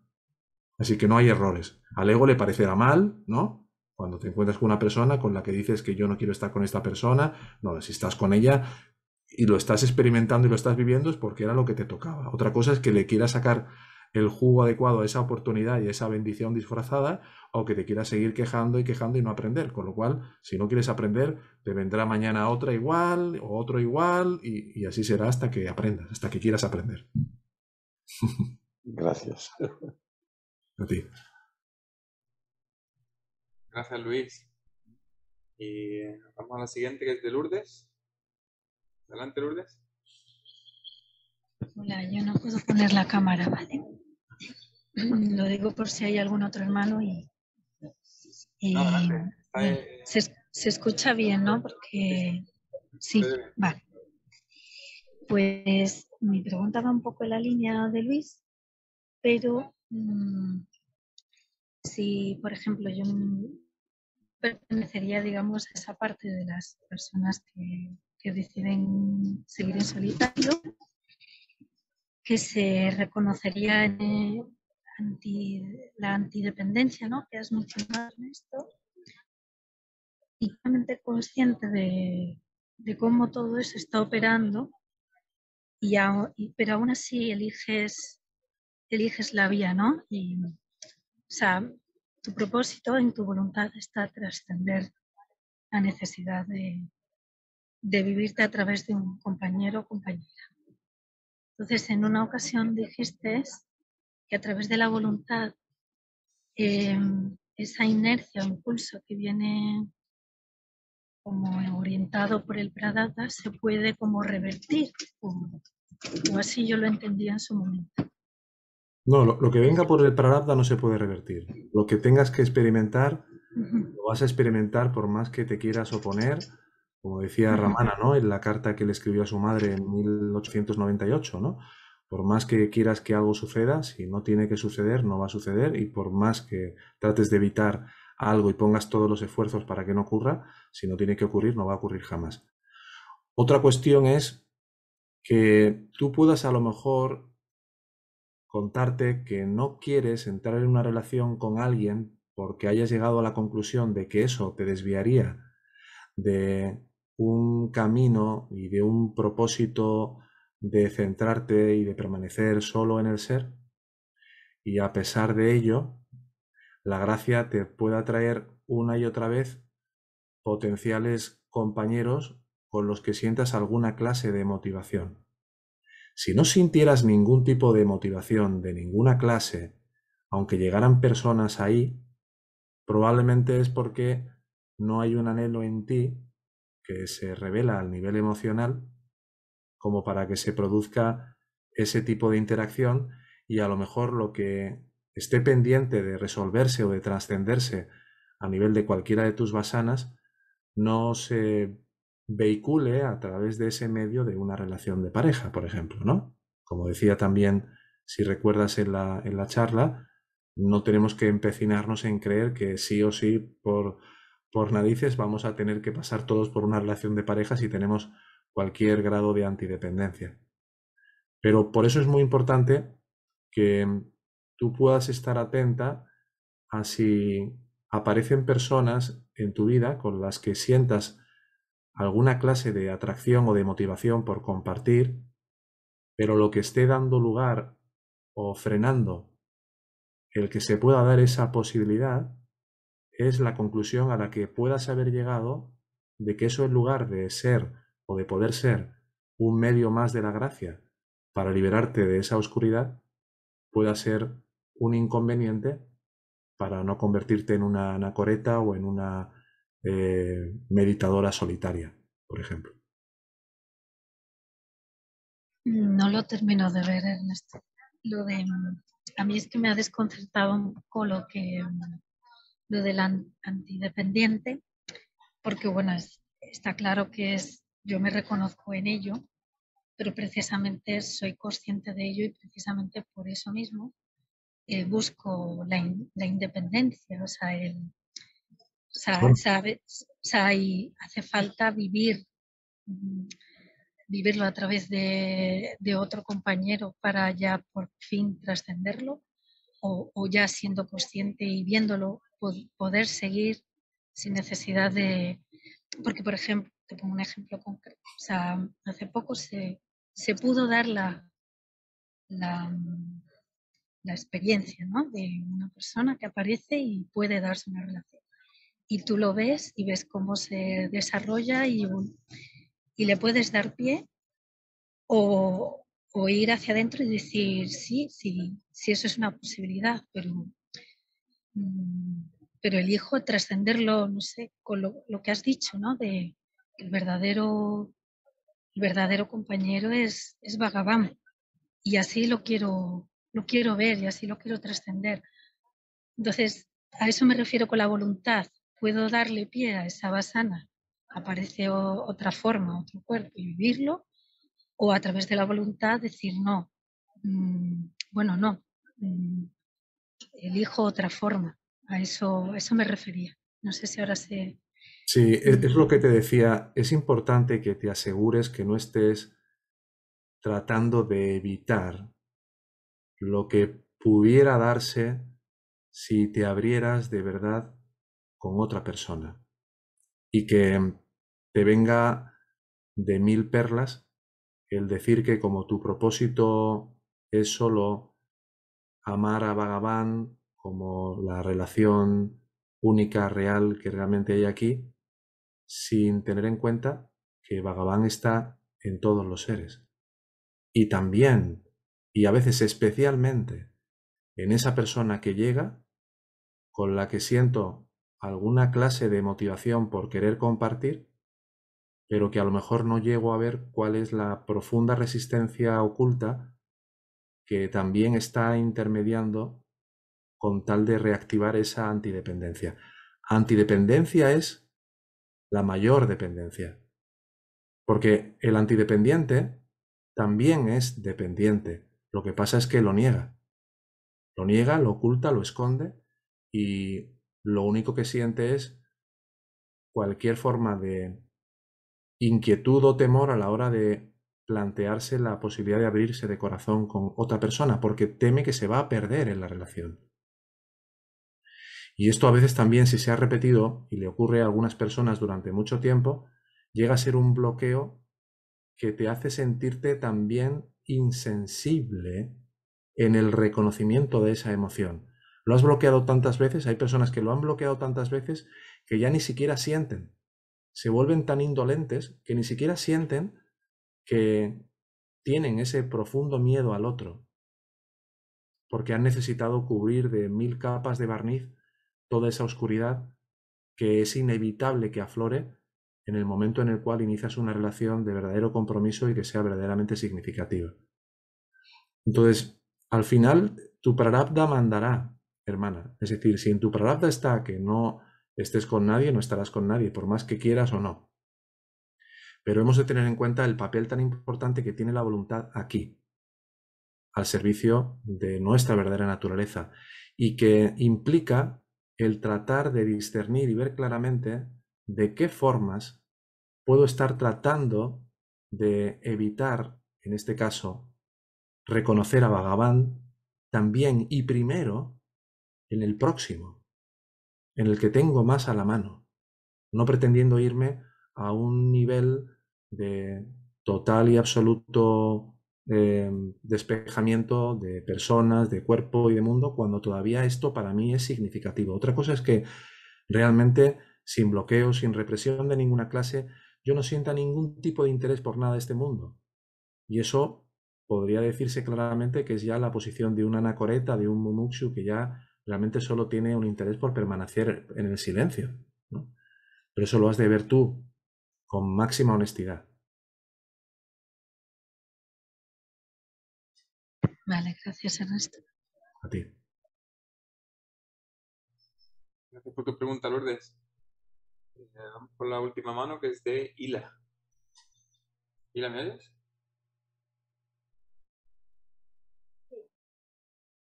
A ver ahora. Sí, se oye un poco bajo. A mejor, ¿se puede acercarte más o subir el volumen? ¿Ahí se oye mejor o todavía no?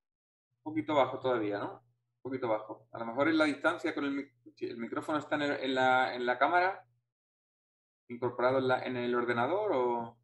A ver, ahorita ya se oye más. Sí, poco- perfecto. Acerca un poco más, se oye más claro. ¿eh? Bueno, entonces, hola a todos. Eh, Ernesto, quiero preguntarte si es sensato seguir sin pareja sin importar lo que otros digan. Es decir, el otro día yo me cuestionaba, ¿para qué quiero una pareja? Y llegué a la conclusión de que para nada. O sea, para nada me sirve una relación. Porque al final en ese intercambio de qué, qué te doy y qué me das, no hay nada, es un vacío. Entonces, he pensado que, que estar con una pareja a mí me va a venir a activar más las basanas con las que de por sí sola ya lucho día a día.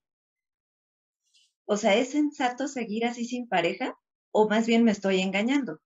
Porque yo sí creo que me va a venir a reactivar más basanas de las que por sí diario ya tengo.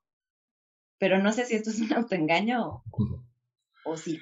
Mira, puede, puede haber una, una fase en nuestra vida en la que teniendo ya muchas cosas que se están presentando, como en tu caso ahora, y lo sé por lo que nos compartes en los grupos, ¿no? Igual es bueno eh, tener un poquito de paciencia y no abalanzarse demasiado pronto a una relación de compromiso sin ir teniendo a lo mejor una amistad primero, ¿no? Es decir, si apareciera alguien, eh, puedes tomártelo de una manera diferente, ¿no?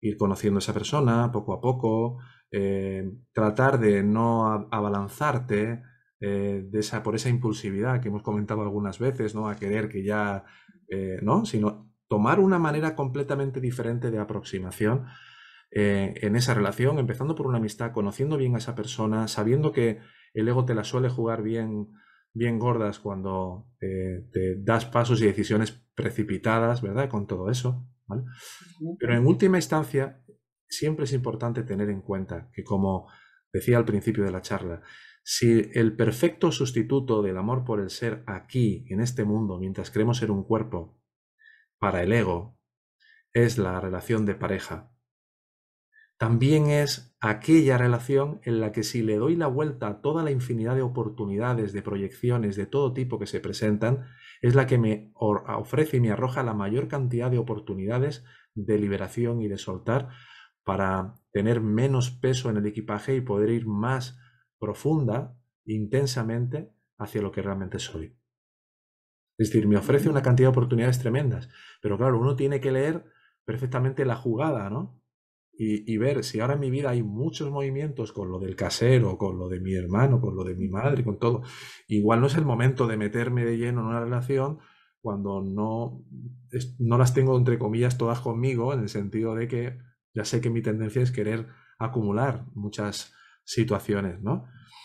Pero tener en cuenta eso, que una relación puesta al servicio de un propósito real, como es tratar de trascender todo lo que no soy y tratar de ver también a Bhagavan en esa persona, cuando lo que el ego quiere es que vea todo lo contrario, cuando lo que el ego quiere que vea ahí es mi propio miedo, mi oscuridad, mis celos, mi creencia en engaño, todo eso, se puede convertir en una especie de catalizador y catapultador de enorme potencia.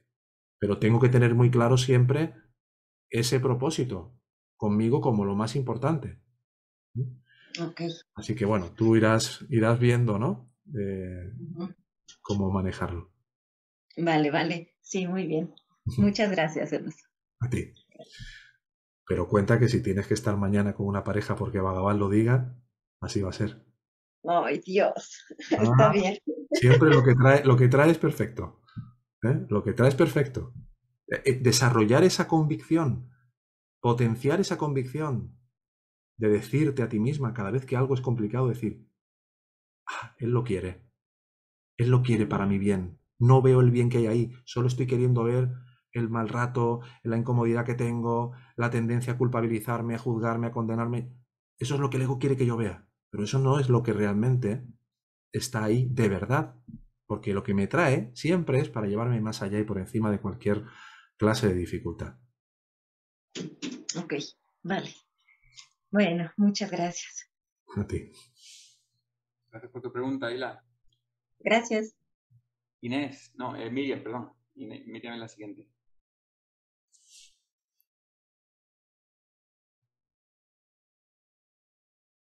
Miriam, ¿no? Sí, Miriam. Sí. No sé si nos oye. Ahora. Hola, buenas tardes. Buenas tardes. Bueno, este, te doy las gracias por invitarme. Yo te estoy siguiendo desde el mes de enero y, la verdad que he tenido una gran sorpresa porque he despertado en muchas cosas que, estaba haciendo mal. Eh, y tomé la decisión en ese momento de, del engaño que tenía eh, por las creencias, eh, religiosas, por las creencias de, la información de mi familia, de mis padres, de, de yo misma, eh, de empezar a hacer la autoindagación.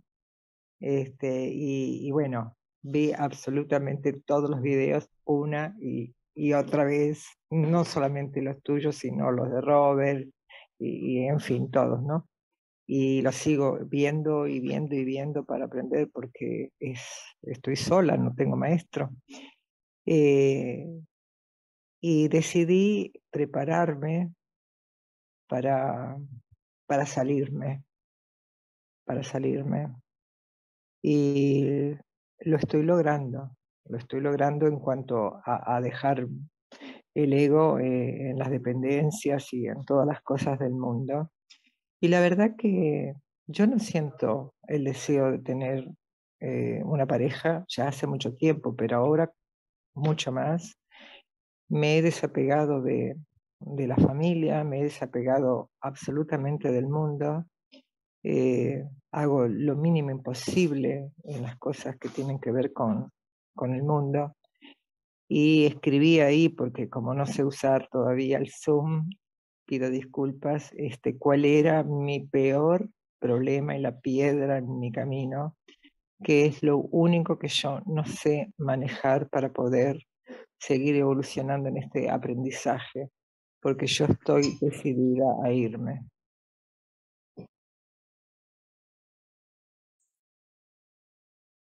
¿A, Miriam? Sí, hola. Sí, decías que estás decidida a irte. Eh, ¿A qué te refieres con eso?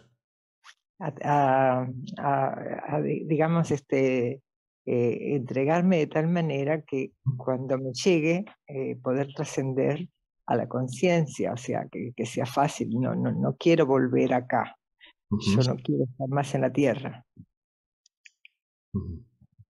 Bien. ¿Y qué es, cuál es esa mayor dificultad? Y la escribí, la escribí allí, no sé si la leyeron porque no sabía cómo, cómo hacértela saber.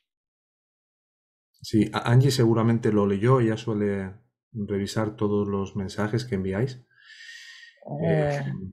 pero no sé cuál sería tu pregunta en concreto. Mi pregunta no es pareja, eh, lo que pasa que bueno, este, el problema es que no puedo avanzar eh, en la parte, siempre es un tropiezo, siempre es eh, un problema. Este, que tengo un hijo, tengo tres nietos, voy a, viene un bisnietito, no sé si nena o nene, este, o sea, la vida me ha premiado muchísimo, pero eh, yo, él no puede salirse de casa, él no puede hacer el desmadre, y para mí es una dificultad en el camino de la ascensión.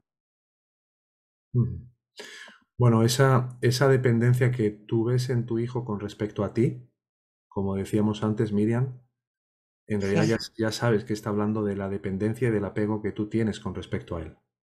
No, yo no quiero, no quiero este, vivir con él, ni estar con él, ni que esté en mi vida así, este, como, como si fuera ya sabes que en la enseñanza es imposible que no tengas algo que realmente valores. Otra cosa es que no, veas.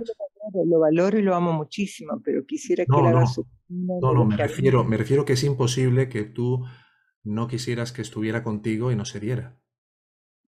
No, no se va. Si no se va es porque realmente no quieres. Otra cosa es que no lo hayas llegado a ver.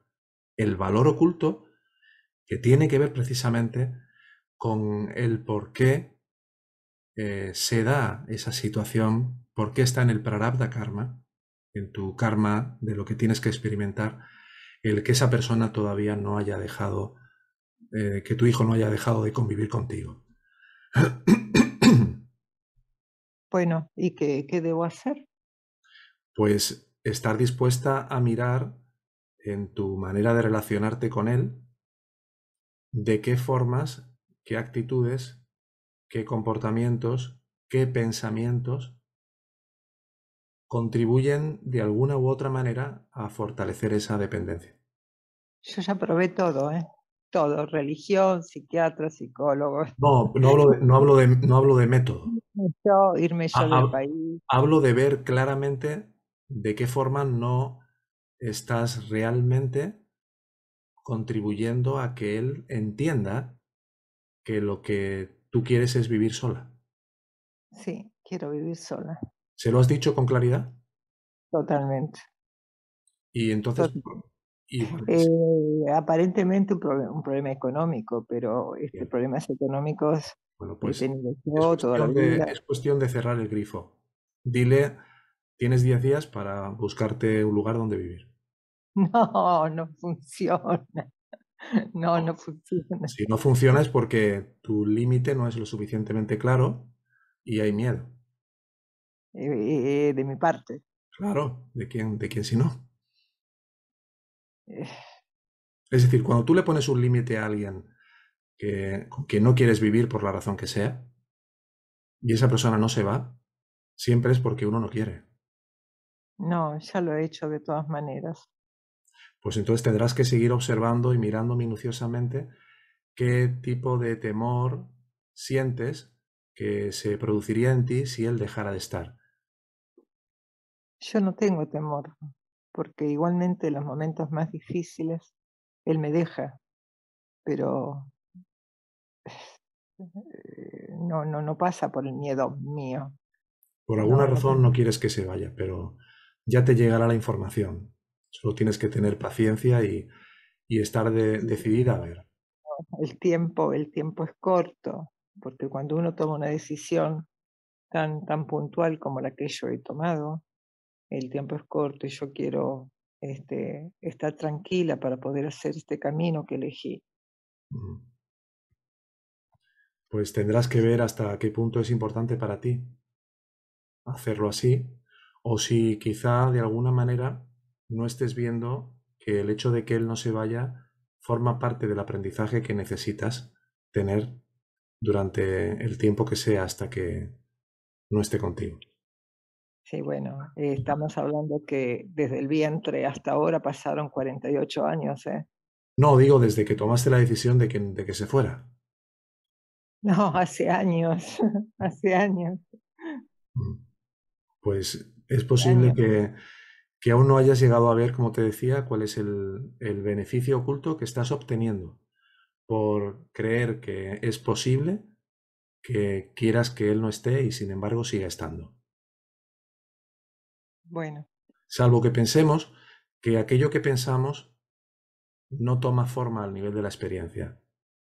Cuando sabemos que por las enseñanzas es imposible que los pensamientos no terminen cristalizando en la forma de experiencias. No, porque tú estás diciendo en cuanto a las parejas, ¿no? Te guste o no, si, si te toca vivir esa experiencia, la tienes que vivir. Y entonces yo eh, ya he probado todas las formas. Claro, pero ten en cuenta algo. Cuando decimos te guste o no. Lo tengo que vivir igual aunque yo no quiera. Cuando eh. digo te guste o no, Miriam, lo digo desde el punto de vista más superficial. Es decir, tú puedes decir, no quiero estar en una relación de pareja. Y al final llega una relación de pareja. Sí querías una relación de pareja. No lo querías al nivel superficial de tu mente, pero hay una parte a un nivel muy profundo que tiene que ver con tus inclinaciones, con tus basanas, en las que había un mayor peso del deseo de querer pasar por esa experiencia. Lo que pasa es que no lo habías llegado a reconocer. En este caso, hay un mayor peso de tu deseo de querer seguir estando con tu hijo, pero no ves de dónde procede esa decisión que se está generando a un nivel muy profundo solo ves que a un nivel más superficial, pues te incomoda de alguna manera que tu hijo siga estando ahí.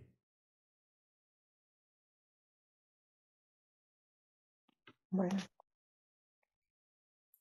Así que poco a poco irá llegando, si tienes una verdadera disposición a, a ver y a que llegue la información, eso se revelará.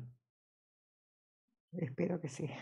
Pídeselo a la gracia con todo tu corazón y ya verás cómo se presentará el entendimiento y la comprensión de qué es lo que todavía te hace retenerlo. Bueno, muchísimas gracias. A ti. Nos vemos pronto. Saludos para todos. A ti, Miriam. Gracias por tu pregunta, Miriam. Vamos a ir a la última mano, ahora sí, de Erika. Hola, buenas tardes. Hola Ernesto. Hola. Como para mí, como siempre, un gusto poder escucharte. Y este tema, pues, como tan oportuno, porque siento que es algo que precisamente en este momento como que estoy viviendo y en el que me cuestiono demasiado. Digamos, en mi proceso, eh, yo viví como un pare que hice durante tres años en el que yo como que me aislé de todo, eh, fui hacia adentro y, y como que logré un gran trabajo interior. En esos tres años, pues yo no tuve pareja, me quedé sola en mi trabajo y en ese trabajo me di cuenta que, digamos como que ahora lo veo tal vez en la mente, sentía que ya no era válido cuando tú has desarrollado como una, un cierto grado como de, de comprensión que haya una pareja, como que tú sientes, pero realmente... Sí, Erika relación más grande que tenemos los seres humanos. Se ha, cortado, Erika. Me he perdido los últimos 15 segundos.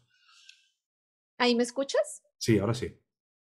Entonces, eh, como que observaba en ese momento también de mi silencio como una de las mayor, como mayor programación que tenemos como seres humanos es precisamente esa, la de las relaciones. Eh, y como que en ese momento yo determiné en mi vida que yo ya no necesitaba relaciones, que ya quería avanzar sola, caminar sola, y además me sentía bien sola, entre comillas, pero cuando retomo la vida hacia afuera, es decir, vuelvo a generar un trabajo que pensé que ya no lo iba a hacer, pensé que me iba a quedar solamente como en meditación. Y la vida poco a poco a mí me fue llevando como hacia afuera de nuevo. Y ahí en ese afuera empecé a experimentar que muchas cosas que había eh, logrado en la meditación mm, se me presentaban y de pronto yo no, yo, yo no las rechazaba. En este caso, por ejemplo, también una pareja como que yo ya había decidido que quería quedarme sola, no le encontraba sentido ya a tener una relación de pareja, desde la comprensión que había tenido. Pero cuando eso llega o esa persona se presenta, me doy cuenta de que aún eh, mi programación más grande es el miedo a estar sola, a no tener pareja, a sentir que si no hay un hombre a mi lado, eh, no me siento feliz o no me siento bonita o no me siento... Y, entonces cuando aparece esa persona como que Mm, me doy la, la, posibilidad y además me digo a mí misma, bueno, si he hecho un trabajo durante tres años de tanto silencio, he comprendido tantas cosas, tal vez esta relación sea diferente y por eso la vida me la está colocando.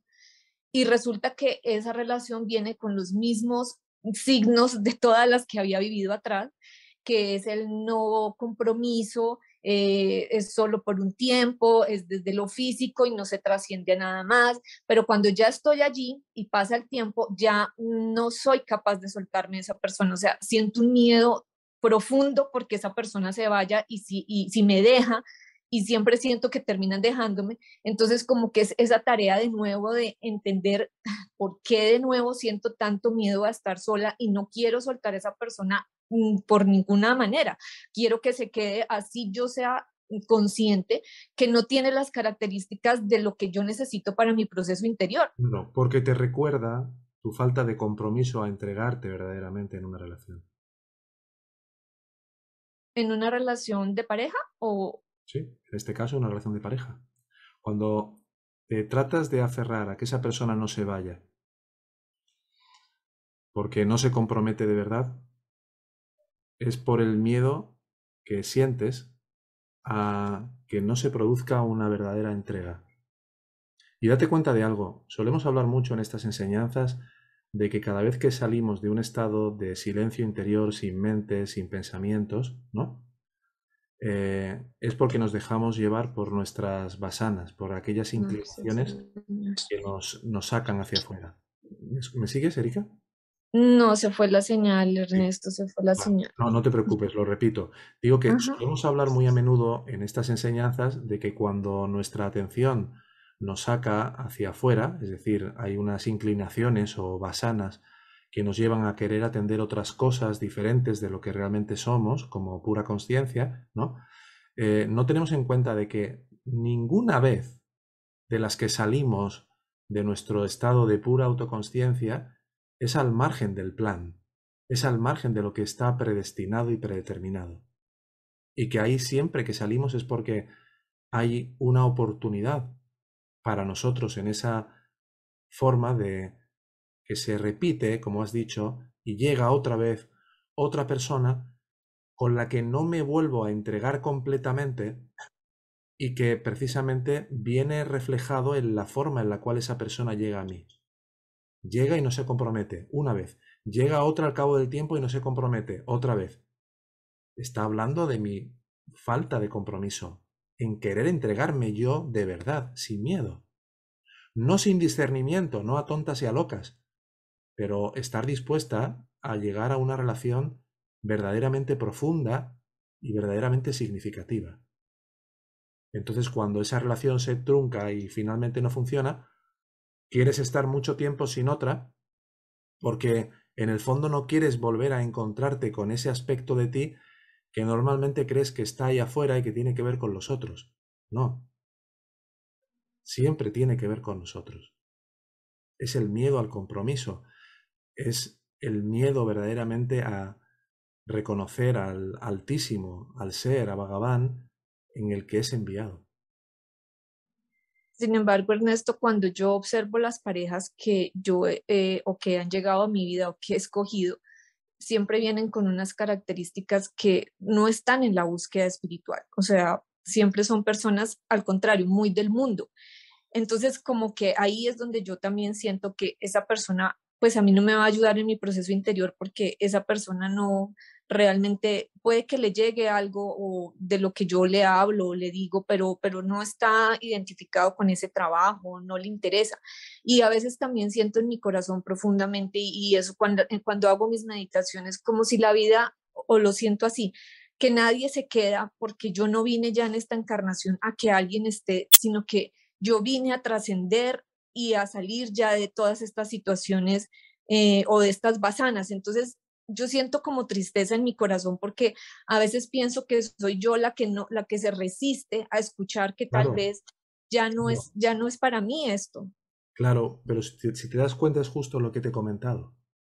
Cuando tú estableces de que hay relaciones que son más espirituales o personas que son más espirituales que otras, porque alguien no está en un camino espiritual como el tuyo, que no medita como tú, pero que a lo mejor si es una persona con una serie de características eh, que hablan de respeto, que hablan de amor, que hablan de cariño, si hay también aspectos que tú consideras muy mundanales, es imposible que alguien llegue a tu vida que no esté en una correspondencia y en una equivalencia con tu estado mental. Es imposible porque todo lo que llega a nuestra experiencia es una proyección de la mente. Siempre que llega alguien a tu vida, te está reflejando aquellos aspectos que podríamos llamar patológicos que están pendientes de resolverse en nosotros, pero también están reflejando otros aspectos que tienen que ver con lo que podríamos llamar cualidades virtuosas o del espíritu. Pero el juicio a lo mejor de que como no es espiritual o no comparte estos gustos o este tipo de, de vida o de inclinación por un camino, etcétera, etcétera, ya entonces está descartado. Cuando siento motivación y atracción por esa persona, tú misma te estás poniendo la zancadilla y a lo mejor no permitiéndote que ahí puedas ver la oportunidad que se esconde. Entonces, ¿qué, ¿cuál sería como tu consejo, Ernesto, hacia mí, desde ese proceso interior que quiero vivir, pero también de eso que deseo trascender o encontrar, comprenderlo? Porque lo que siento es que no he logrado comprenderlo, porque si lo comprendiera ya lo vería, pero no lo he logrado. Date cuenta de lo que tú opones al trabajo de la gracia en ti. Si tu tendencia es a descartar a esa persona, a no comprometerte de verdad, a no buscar una relación de compromiso o a no poner un límite a una persona que viene y que te dice que mm, quiero verte, pero que, por ejemplo, ¿no? Yo no quiero tener hijos. Imagínate que es una persona que dice yo no quiero tener hijos. Y para ti es importante tener hijos. Entrar en una relación así es querer frustrarte. Es no tener en cuenta lo que todavía valoras, lo que todavía es significativo para ti.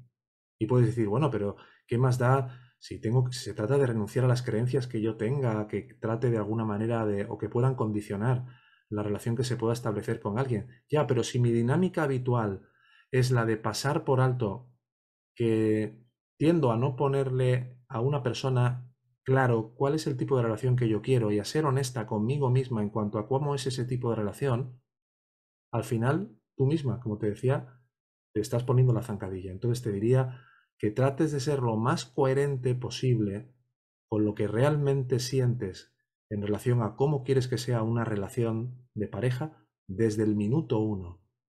Que no caigas en complacencias y que no trates de evitar sufrir por no abrirte tú también, siendo un ejemplo de apertura, de, disposición a querer eh, llegar profundo en esa relación.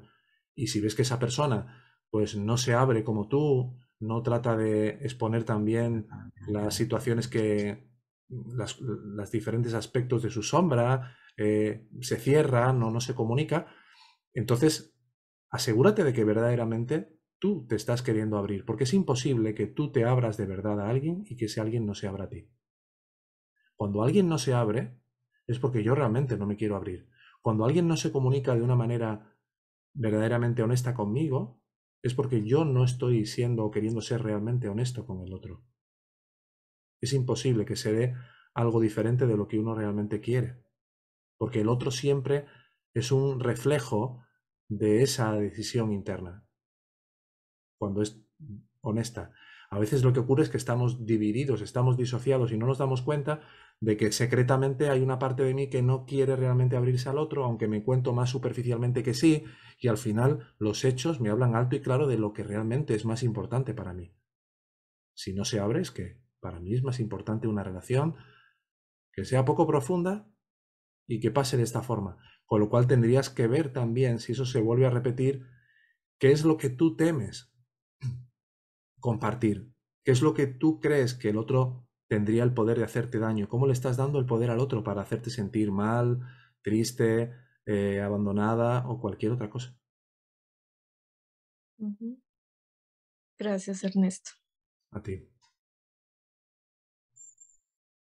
Gracias por tu pregunta, Erika.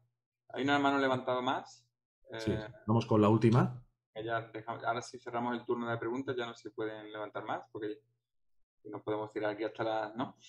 la medianoche. Y entonces, eh, Aida Cecilia. Adelante, Aida. Sí. Buenas tardes. Buenas tardes. Muchas gracias por esta oportunidad de estar aquí. Eh, más que una pregunta, quiero compartir después de haber escuchado todo mi experiencia. Eh, yo fui una persona mm, obsesionada con las relaciones de pareja. Recuerdo que desde muy niña, digamos muy adolescente, yo soñaba con, con tener una pareja. Eh, pues de pronto lo relaciono con el hecho de que pues no, no tuve papá y, y mi mamá siempre sufrió mucho por no tener pareja. El caso es que después me casé y duré 23 años casada, pero fue una lucha constante. Fue tenía todos los obstáculos para el amor. Entonces eh, me sentía muy sacrificada hasta que de pronto dije, ya no más. Y cuando dije ya no más, me quedé también sufriendo, porque sentía muchísima culpa por pensar que yo no había dado lo suficiente y que eso había afectado tanto, nos había afectado a todos como familia, pues tuve dos hijos. Eh, luego tuve otra pareja y pude ver claramente ese sentimiento de pequeñez y de victimismo que yo no había querido, digamos, reconocer en mí y que yo lo que hacía era como proyectarlo en el otro, ¿no? No me quiere, no me reconoce, en cualquier momento se va a conseguir otra mujer. Y eso todo lo plasmé, digamos, como, como el efecto de todos estos pensamientos que yo tenía en mi mente. Mm. Me di cuenta también que yo trataba siempre de soltar, de, de dejar antes de que me dejaran. Esa era como mi dinámica. Em, en este momento estoy viviendo con mi hijo, con mi hijo menor.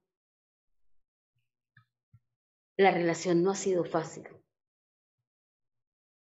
pero ha sido una maravillosa oportunidad para darme cuenta de todos mis pensamientos, de todo lo que siento y he sentido y he pensado de mí misma. A veces me provoca mandarlo todo al carajo, pero yo misma noto que es ese obstáculo, ese deseo de como que echarle la culpa al otro y no darme cuenta de lo que está pasando en mí. Em, era como en, en algún momento me pillé pensando en esto.